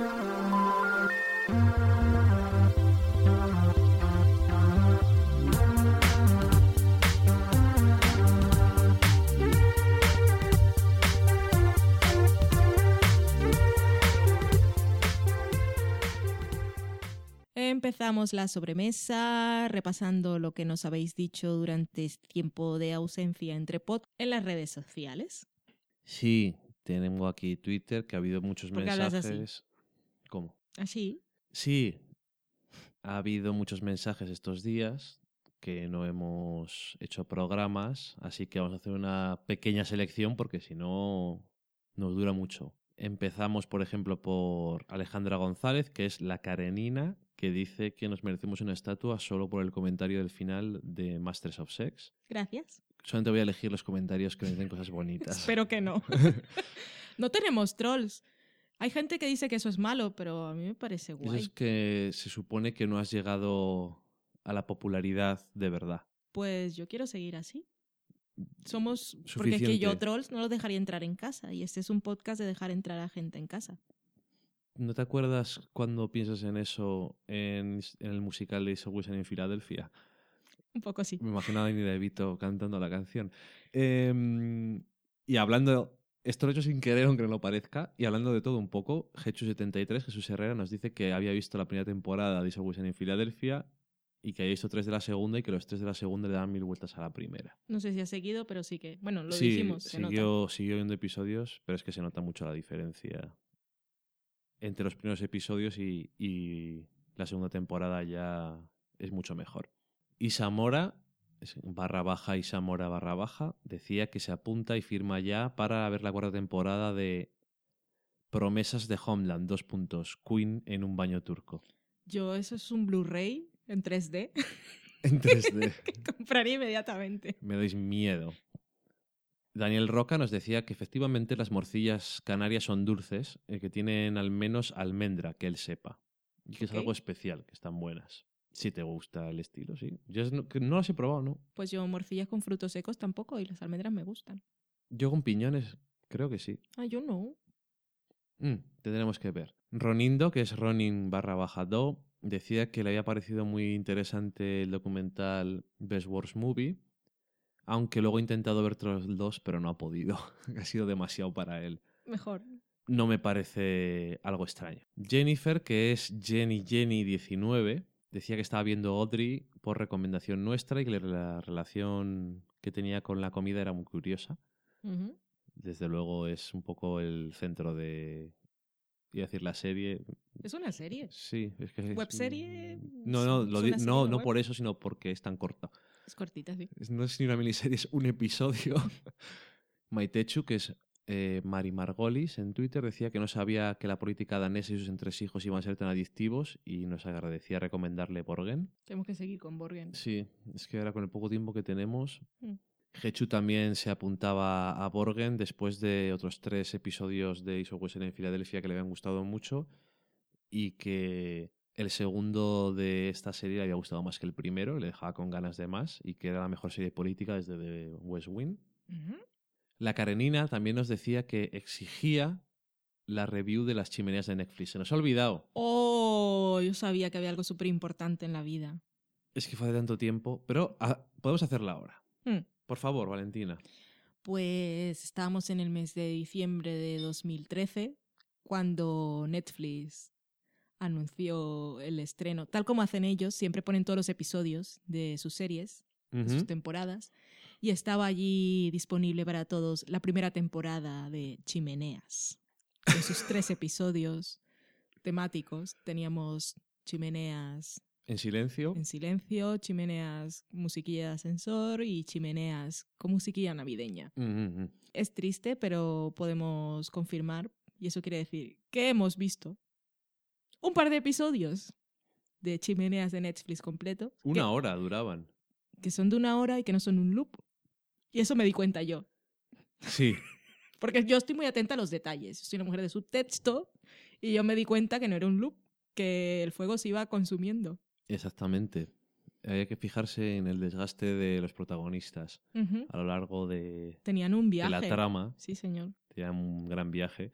Lo vimos porque era una de las cosas más vistas de Netflix durante esa época, que me hizo mucha gracia, pero que también supongo que si tienes a gente a cenar en Navidad y tal, pones eso en la tele, tiene música y ahí da ambientillo, Es que se ve muy bien. Está en Super HD, eso hay que decirlo. que también es muy agradable. Entonces, si no tienes chimenea, El ruidito es que está muy bien ahí del cracking. Oh. los subtítulos están muy graciosos. Cracking, cracking. Eso no hace falta que le pongáis subtítulos, lo podéis entender. Sí. Pero os recomiendo verlo siempre en versión original. Siempre, porque seguro que si lo doblan queda aquello, vamos, hombre, se pierde la interpretación Sí. de esas maderas y ese fuego. Eh, Se han currado su papel. Han estado allí Mm, pensando, poniéndose en situación, quemándose. sí. Es el sudor de su piel. No todos los actores pueden decir yo me quemé, me consumí Mm. en el papel. Lo di todo de mí. Exactamente. Un Oscar. Un Emmy en este caso. Yo creo que era serie. Sí, Sí, porque eran eh, episodios. Pues un Emmy. Mejor miniserie, yo ¿Cu- creo. ¿Qué episodio te gustó más? A mí me, me llama más la atención el episodio que no tiene música. Porque me Podía- parece que es sí. la ambientación es mucho mejor. Ujú. Te hace que te metas mucho más en su mundo. Tenía y- gran atmósfera, sí. Exactamente, y hace que te sientas allí con esos personajes. Y luego, claro, te pasa a ti. A mí no me pasó tanto, pero tenías esa parte de la empatía, porque ibas viendo cómo se iban consumiendo. Yo los veía un poco más que eran personas que no cambiaban. Ya. Porque no te identificabas mucho con ellos. Y No. eran cambios muy sutiles. Pues, es una Es serie de personajes. Está muy bien. Siempre he sido bastante torpe para ver sutilezas, entonces. Ay, bueno, teníamos que decirlo. Seguiré leyendo mensajes de Twitter. Por favor. Javier Suárez Ruiz, que es arroba adictos al espectáculo, decía que no nos perdíamos nada con la morcilla canaria, que como la de Burgos ninguna. Y bueno, tampoco para tanto. Ahora, con la, lo de que la morcilla de Burgos es la mejor, no te voy a decir que no, ya que estamos en Burgos es, es lo que hay. Pero hay que probar Pero cosas. no perderse nada, no. Siempre te pierdes algo. Cosas nuevas, nos gustan. Por supuesto, salía gente como, por ejemplo, Susana, que es Susana R0 Man Román, en Twitter que decía, bueno, bueno, que la morcilla de Burgos era inigualable, inimitable y que no había otra morcilla igual. Viva Burgos y sus morcillas. ¡Viva! Todo esto, por supuesto, con Javier diciendo que estas cosas sonaban un poco así, un poco con doble sentido extraño. Qué mal pensado. Es que es Todos un señor ya. Por cierto, ha cambiado de logo. Aprovecho para decirle que le ha quedado muy bien. Ok. Ah, por cierto que eh, Susana, ya que estaba diciendo esto de las morcillas, al final dice, por cierto que he visto Frozen, que la película le había gustado. no venía nada, pero Eso venía nos lo ha más, dejado ahí. Venía más a chimeneas. Bueno, Contrastes. es que tenemos una temática que se va manteniendo. Luego también Daniel Roca eh, se metía con Javier, decía, es verdad que con la de Murgos ninguna, pero que te voy a cuidar si no le iban a admitir en Canarias de vuelta. David Carretero, que es Lord Mizandir, decía que muy buena y cómoda la novedad del último podcast de ver en la imagen de lo que íbamos a hablar con spoilers. Ujú. Me alegro de que alguien lo diga, Sí, alguien lo ha visto. porque si no lo dejamos de hacer. Es que es una cosa más que hay que hacer, aunque sean cinco minutos, que nunca son cinco minutos, pero bueno. Nacho Toribio, que es Payman 815, decía que Stories with Tell tenía pinta de que nos iba a gustar, que era una gratísima sorpresa la que se llevó con ella. Ya hemos hablado de ella y sí, desde luego yo sabía de qué era, pero mm, no sabía qué esperar y me gustó. Decía Daniel Roca, comentando sobre una cosa que habías dicho tú en el especial de lo mejor de 2013, que es curioso que este año ha habido tres escenas del tipo del taxi de The Fall, Ujú. eh, esa en The Bridge y en Top of the Lake y que en el caso en cada caso funcionaban totalmente de, de forma totalmente diferente. Sí, la de The Bridge no la vi porque no vi la serie, pero sí he escuchado sobre ella y ahí también entra Carrie de Homeland. También tiene alguna parecida en la tercera temporada. Cierto. Felipe, que es Filipos con dos P's y FH, decía que el especial de lo mejor que hicimos de 2013, que le había recordado que tenía grandes pendientes como The Fall, Top of the Lake, Rectify y The Americans, o sea, unas cuantas. Sí, está bien porque a veces creemos que la gente lo ha visto todo y parece que el recordatorio de final de año no está mal. De hecho, Jesús Herrera decía que como había tardado tanto en ver The Fall, que si no es por el último programa que habíamos hecho, nos había molestado. De y nada. habíamos hablado de ella dos veces, que conste. ¿eh? No nos hacéis caso hasta que no insistimos, a la tercera va la vencida. Decía María Santoja, que es María-Santoja, que estas vacaciones había estado muy viciada con Master... Calla. Que estas vacaciones había estado muy viciada con Masterchef eh, de Estados Unidos y que le- se había acordado mucho de nosotros. Me alegro de que se acuerde de, eso. Y también nos preguntaba, cuando estábamos hablando del último programa que hicimos de Orange is the New Black, decía que habíamos dicho algo como no sé qué watching. ¿Qué, qué, qué es eso? Que es verdad, nosotros también somos un poco Dan Harmon, que creemos que la gente lo sabe todo y eso es fatal. Bueno, pero a mí lo que me gusta es que, la gente te pregunte. Eso está bien, sí. Que decía ella, bueno, no sé si... No sé si os gustará que os pregunten cosas, nos digo Sí, por favor. Sí, preguntarnos. Ya se lo respondimos por Twitter, es binge watching, es lo que se ha puesto... Si hay alguien más que lo escuchó así de refilón, no se quedó y tampoco preguntó porque pues, a veces estás escuchando cosas y no te puedes apuntar las preguntas. Pues explica qué es. Es lo que se ha puesto de moda este año, gracias a Netflix. Que no pero es una cosa, cosa que ha existido claro. toda la vida. Yo he sido una binge watchiana desde que empecé a descubrir que las series estaban todas ahí. Ese término, concretamente, que has dicho tú, sí es nuevo. Eso no lo busquéis porque probablemente no esté por ahí. Pero eh, sí somos binge-watch- binge-watchianos Sí. de hace mucho tiempo. ¿Exactamente qué significa? Bueno, ver cosas ahí de maratón como un loco, uno tras otro, uno tras otro. Sí. Básicamente. ¿Por Luego qué la ha puesto de moda Netflix? Porque Netflix es la plataforma que cuando pone una serie, pone todos los episodios a la vez. Cuando hablamos de Orange is the New Black es porque es el único sitio donde las series originales de ese canal, entre comillas en este caso, salen todas el mismo día, Mm. todos los episodios. Y es lo que hace Netflix siempre y es lo que hace que si la serie te guste mucho, pues te la zampes entera en un día o dos. Cuando haces pop ya no hay stop. Exactamente. Si es buena. O si no tienes nada más Y is the New Black fue lo que nos pasó, que la vimos en dos días y estuvimos a punto de verla en uno. Pero yo cuando empecé a ver series y estaban, pues yo de También. maratón, Buffy, Lost, Verónica Mars, Lo que decimos Shield, aquí- Doctor Who. Lo que decimos aquí de maratón Mm. es básicamente es ese- esa forma de ver las cosas. Cristina, que es Ocean Scrolls, decía que lamenta decirnos que están haciendo una película del Principito. Cree que de animación. Y hashtag miedo. Sí, es una de esas cosas que no... Es que dijimos en el especial 2003, estábamos hablando de Life of Pi, creo. Mm. No me Ahí acuerdo. tú como lo que no viene la cosa. Y dije yo, pues otra cosa que un libro que sería complicado de hacer, y espero que no lo hagan, es El Principito. Pues Catacroker. Porque aprovechando que te había regalado un Principito. No me Navidad. regalaste el principito, di lo que me regalaste. Te regalé un ejemplar de la edición de 1943, que es la edición Lo dices original. como si fuera una cosa que puedes comprar en el estanco de la esquina y no es verdad. Pero en el Estanco de la Esquina tampoco puedes comprar la edición del Principito de este año. Qué bonito fue. ¿Te gustó? Yo lo Sí, sé. Lloré mucho cuando me lo leíste.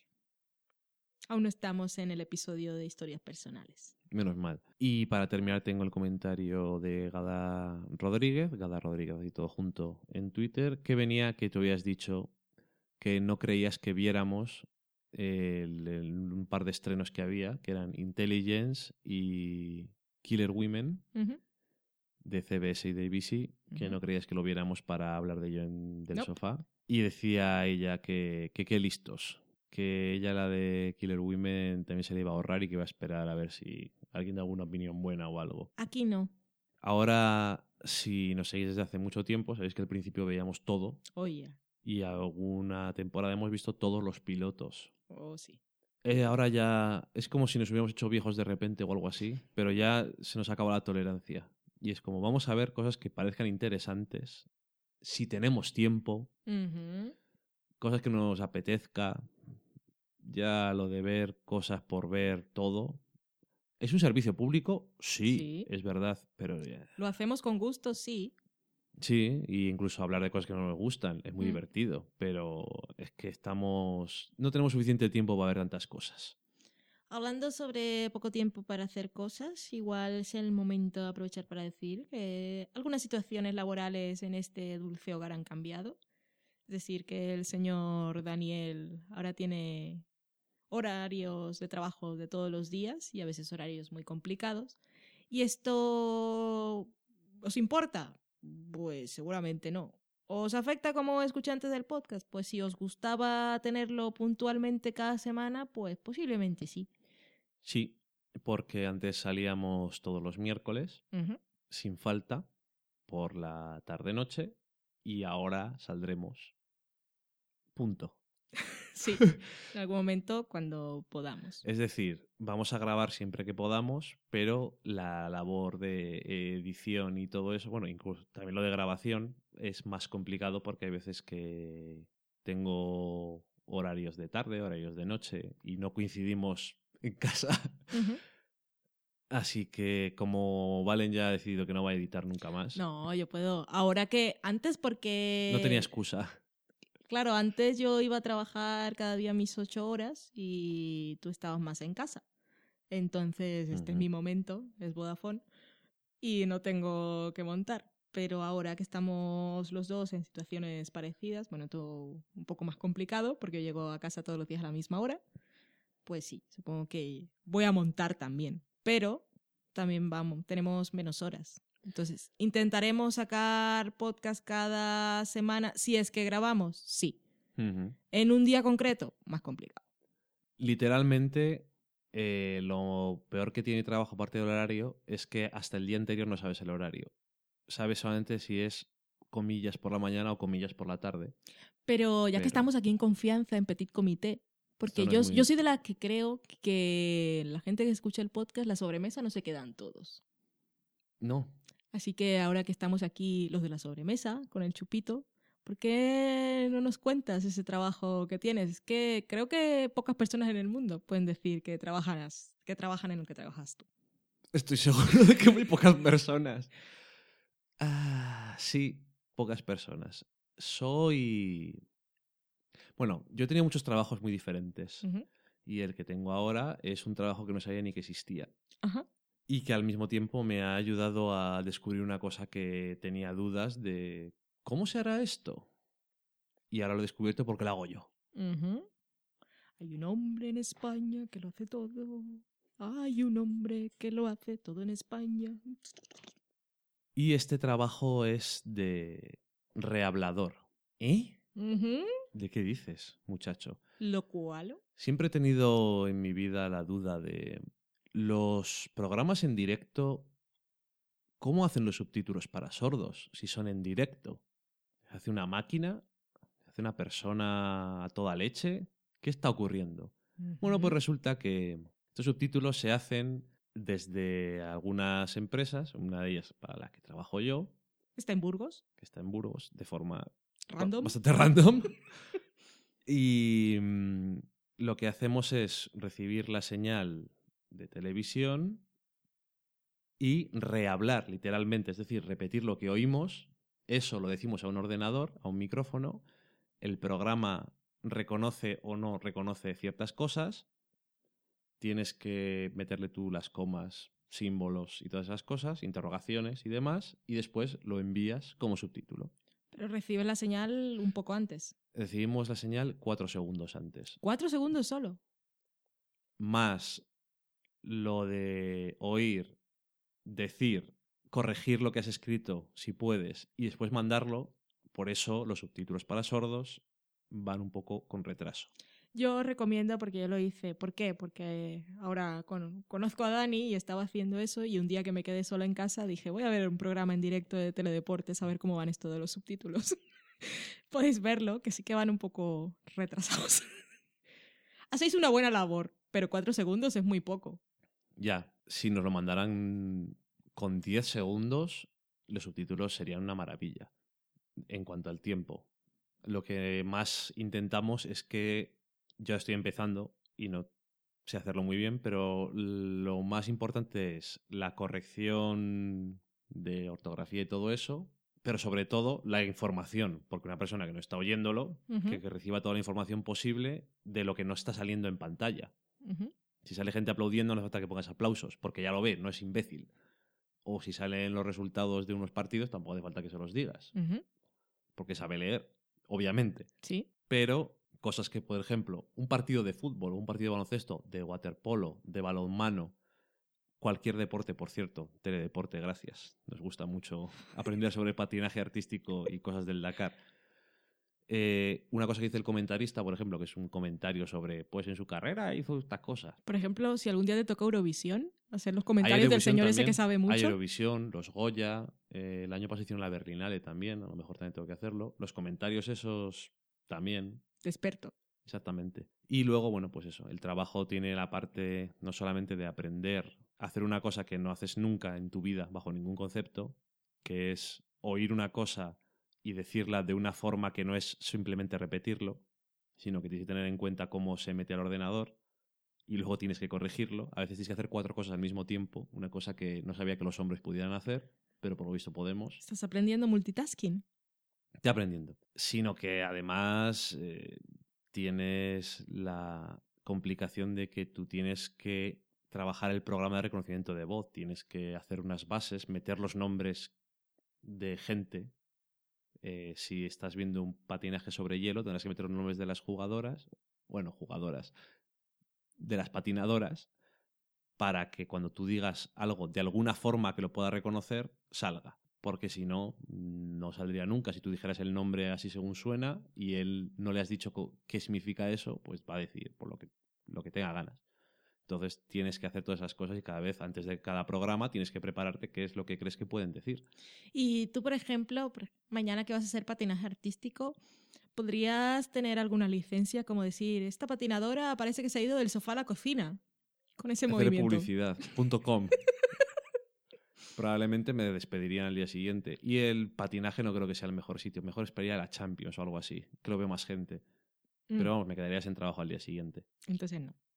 Así que Pero eso, probad, que claro, a mí nunca se me había ocurrido, pero ahora que lo tengo aquí, probad ir escuchando algo en la tele, id vosotros repitiendo lo que va diciendo, poniendo signos de puntuación y seguir, eh, y seguir el hilo del, del discurso sin perderos para que veáis que es muy difícil. Sí, y mm, bueno, nosotros lo que hacemos es de televisión española, eh, la 2, Teledeporte y, 20 y el canal 24 horas. Entonces, yo os digo para que veáis una cosa complicada, imaginaros las mañanas de televisión española con la famosa Marilo. Imaginaros cuando están allí hablando dos o tres personas. Yo sigo sin, yo he leído su nombre un millón de veces, pero no sé cuál es su cara ni sé cuál es el programa. Es una mujer que se gusta mucho porque estaban hablando esta mañana del glaucoma y ha dicho, miremos esta foto. Y se ha puesto una foto de sí misma y ha dicho. ¿cómo lo vería una persona con glaucoma? ¿Y para qué pones una foto de ti misma en vez de un paisaje? Pues porque se gusta.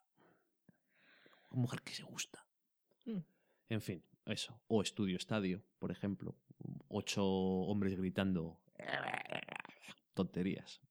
Lo bueno es que a veces puedes poner, hablan todos a la vez. o si habla alguien... ¿No que- puedes decir están diciendo tonterías? No, puedes decir gritan a la vez. eh, hay que tener una cierta corrección. Ok. Luego hacen repaso en televisión española para ver si te mantienen la concesión. Por lo tanto, si lo haces mal, te dicen hasta luego. O sea que hay una persona en televisión española que está teniendo Pide el trabajo. informes y hacen revisión de los archivos de los subtítulos mirando el vídeo. Es ver- otro, otro trabajo curioso y bastante más aburrido. Sí, esto yo, por ejemplo, el otro día hice eh, una, un partido de baloncesto femenino y nunca se me había pasado tan rápido una cosa que me interesaba menos. Hmm. No porque el baloncesto femenino sea poco interesante, es que no me interesa mucho el deporte hoy en día, pero me estoy poniendo al día de cosas que nunca he estado al día. Así que mañana aprenderé un poco más sobre el patinaje artístico sobre hielo. ¿No me vas a dejar algo ahí sobre Charlie Brown? Si pudiera, ah, si pudiera. Ah, pero no voy a estar en casa, o sea que da igual. Da igual, pero eso luego lo hacen redifusión, seguro. Bueno, este super off topic que ha sido, pues yo creo que interesante, pues una cosa que yo no sabía viene para decir eso, que igual nuestro día de publicación no va a ser el mismo nunca más, pero que intentaremos seguir saliendo cada semana en la medida de lo que sea posible. Y que también hemos tenido una discusión previa sobre qué pasará cuando empiecen a emitir Mad Men y tú tengas turno de noche. Haremos un Orange is the New Black. Aún no lo hemos decidido, o sea, yo no he dicho la última palabra sobre ello. Lo veré, no lo veré, te esperaré. No lo sabemos. Yo ya lo sé. Pero bueno, que antes de acabar el programa tenemos que hacer el sorteo de las dos suscripciones que nos han otorgado muy amablemente los chicos de fuera de series a su maravillosa revista online, en la que en algún momento del año, supongo, leeréis algún artículo escrito por nosotros. Independientemente, no lo vamos a escribir a cuatro manos. Sería un poco raro, sí. Sí. Y vale, hemos hecho un sorteo en random.org con todos los que habéis participado. Tenemos que decir que aquellos que nos habéis dejado claro que ya teníais la suscripción, nos hemos incluido para dejar sitio a aquellos que Mm. no tenían y que os agradecemos a todos vuestra participación y las sugerencias y que las hecho. sugerencias. Que no es por nada, pero que sepáis que estamos haciendo maratón de Friends y a lo mejor eso tiene algo que ver con que algún día hablemos de la serie. Es posible, sí. Empezamos a verlo de forma random, luego Dani se dio cuenta que era aniversario, luego empezaron a salir comentarios de ese aniversario y bueno, estamos súper enganchados y vamos por la Sexta temporada. Y empezamos antes de fin de año. Sí. Y claro, es que tienes Friends ahí y ya la habíamos visto Varias veces. Varias veces ambos dos, y, pero es que claro, luego tienes otras cosas y dices que vemos, yo, "Oh, ponme Friends. Es que entra también esa serie. Pues vamos a ver un par de episodios de Friends. O cuatro o cinco antes de dormir. Nos quita de ver otras cosas que le vamos a hacer, pero... En fin, ya hablaremos. Pero el especial lo tendremos fresco. Vale, pues ¿quiénes son los dos ganadores que podrán disfrutar de esas revistas? Pues el primer ganador nos ha dejado un mensaje en Facebook, es Fernando Arriaga Harrison. Ya contactaremos con él. Nos dejó un comentario sobre... Twin Peaks. Dijo que le gustaría un especial sobre Twin Peaks y que como había- habíamos dejado caer varias, varias veces algún comentario sobre Lynch y que podíamos hablar sobre alguna película, pues que eso le había dejado un poco de huella, que no estaría mal. Sí, yo le veo... Le veo que está a punto de hacer una película. ¿Tú crees? No, No. lleva tantos Cuando años. vimos aquel vídeo, ¿te acuerdas? Sobre cómo Lynch pasa sus días. Dijimos, pero puto Lynch, haz la película, cabrón de mierda. Pero él dice que la inspiración le llegará No, en dice, algún dice momento. que no quiere hacer una película. No lo está buscando. A no ser que diga un día, se despierte y diga, hostia, una película. Claro, pero es que está todo el día ahí poniéndose acondicionador y arreglándose el pelazo que tiene. No tiene tiempo para hacer pelis. Eso no bueno, es fácil tiene de tiempo cuidar. para hacer música, para hacer cuadros surrealistas y para decir, voy a arreglar esto. Hay un destornillador. Y... Buscarlo por YouTube, que es que es un descojono, básicamente. O sea, en fin. Y el otro ganador nos dejó un comentario en el blog, es Juan Luis, que no sabemos más. Quiero decir, no tenemos su correo ni nada, así que esperemos que esté escuchando esto, daremos un tiempo Si no nos dice nada, pues haremos otro sorteo entre los demás. Sí, porque queremos, tenemos que pasarle la dirección de email a los chicos de fuera de series para que puedan hacer efectiva la Mm. suscripción. Y el próximo número de la revista sale a principios de febrero. O sea que Exactamente, así estaría que bien saberlo antes. esperaremos hasta febrero y no más. De acuerdo.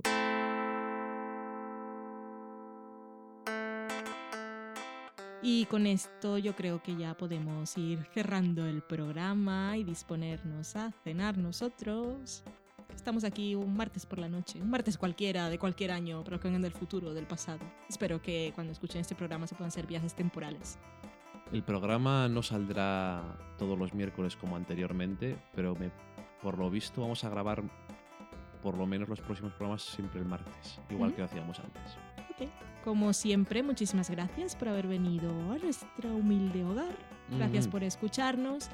Eh, vamos a aprovechar que nunca lo hacemos para recordar formas de contacto. Tenemos un blog web que es del sofalacocina.com. Ujú. Estamos en iBooks, estamos en iTunes, donde por supuesto podéis dejar estrellas, me gustas y recomendaciones, que eso va bien para que otra gente nos descubra, que si no nos subimos en el ranking. No es una cosa que nos importe, pero bueno, nos gusta tener gente en casa.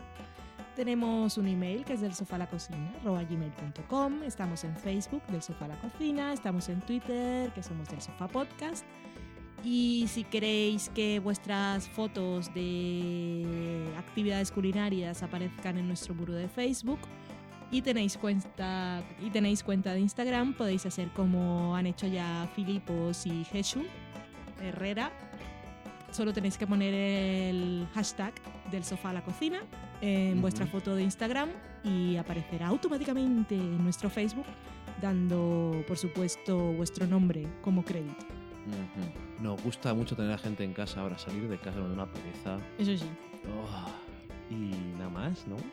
nada más. Besitos a todos. Sí, feliz año otra vez y eso. ¿No? Sí, Ah, bueno, feliz año 2014. Los mejores deseos para todos siempre. Ujú. Adiós. Adiós.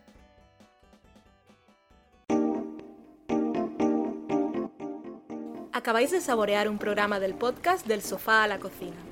Para prepararlo hemos usado los siguientes ingredientes. Un Dani, una Valen, un Nico y una licencia Creative Commons, reconocimiento no comercial compartir igual.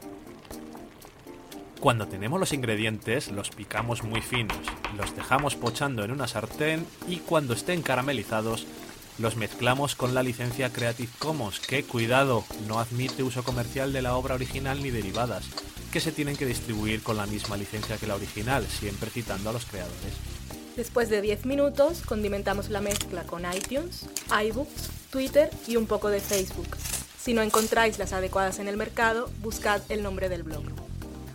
A continuación, introducimos en el horno y, después de 30 minutos, lo servimos aderezado con música distribuida con licencia Creative Commons a través de Jamendo. Al final del post correspondiente vienen especificadas concretamente. Si tenéis alguna duda con respecto a la receta o a cualquier otra cosa, podéis preguntarnos a través del correo electrónico del sofá a la cocina Buen apetito.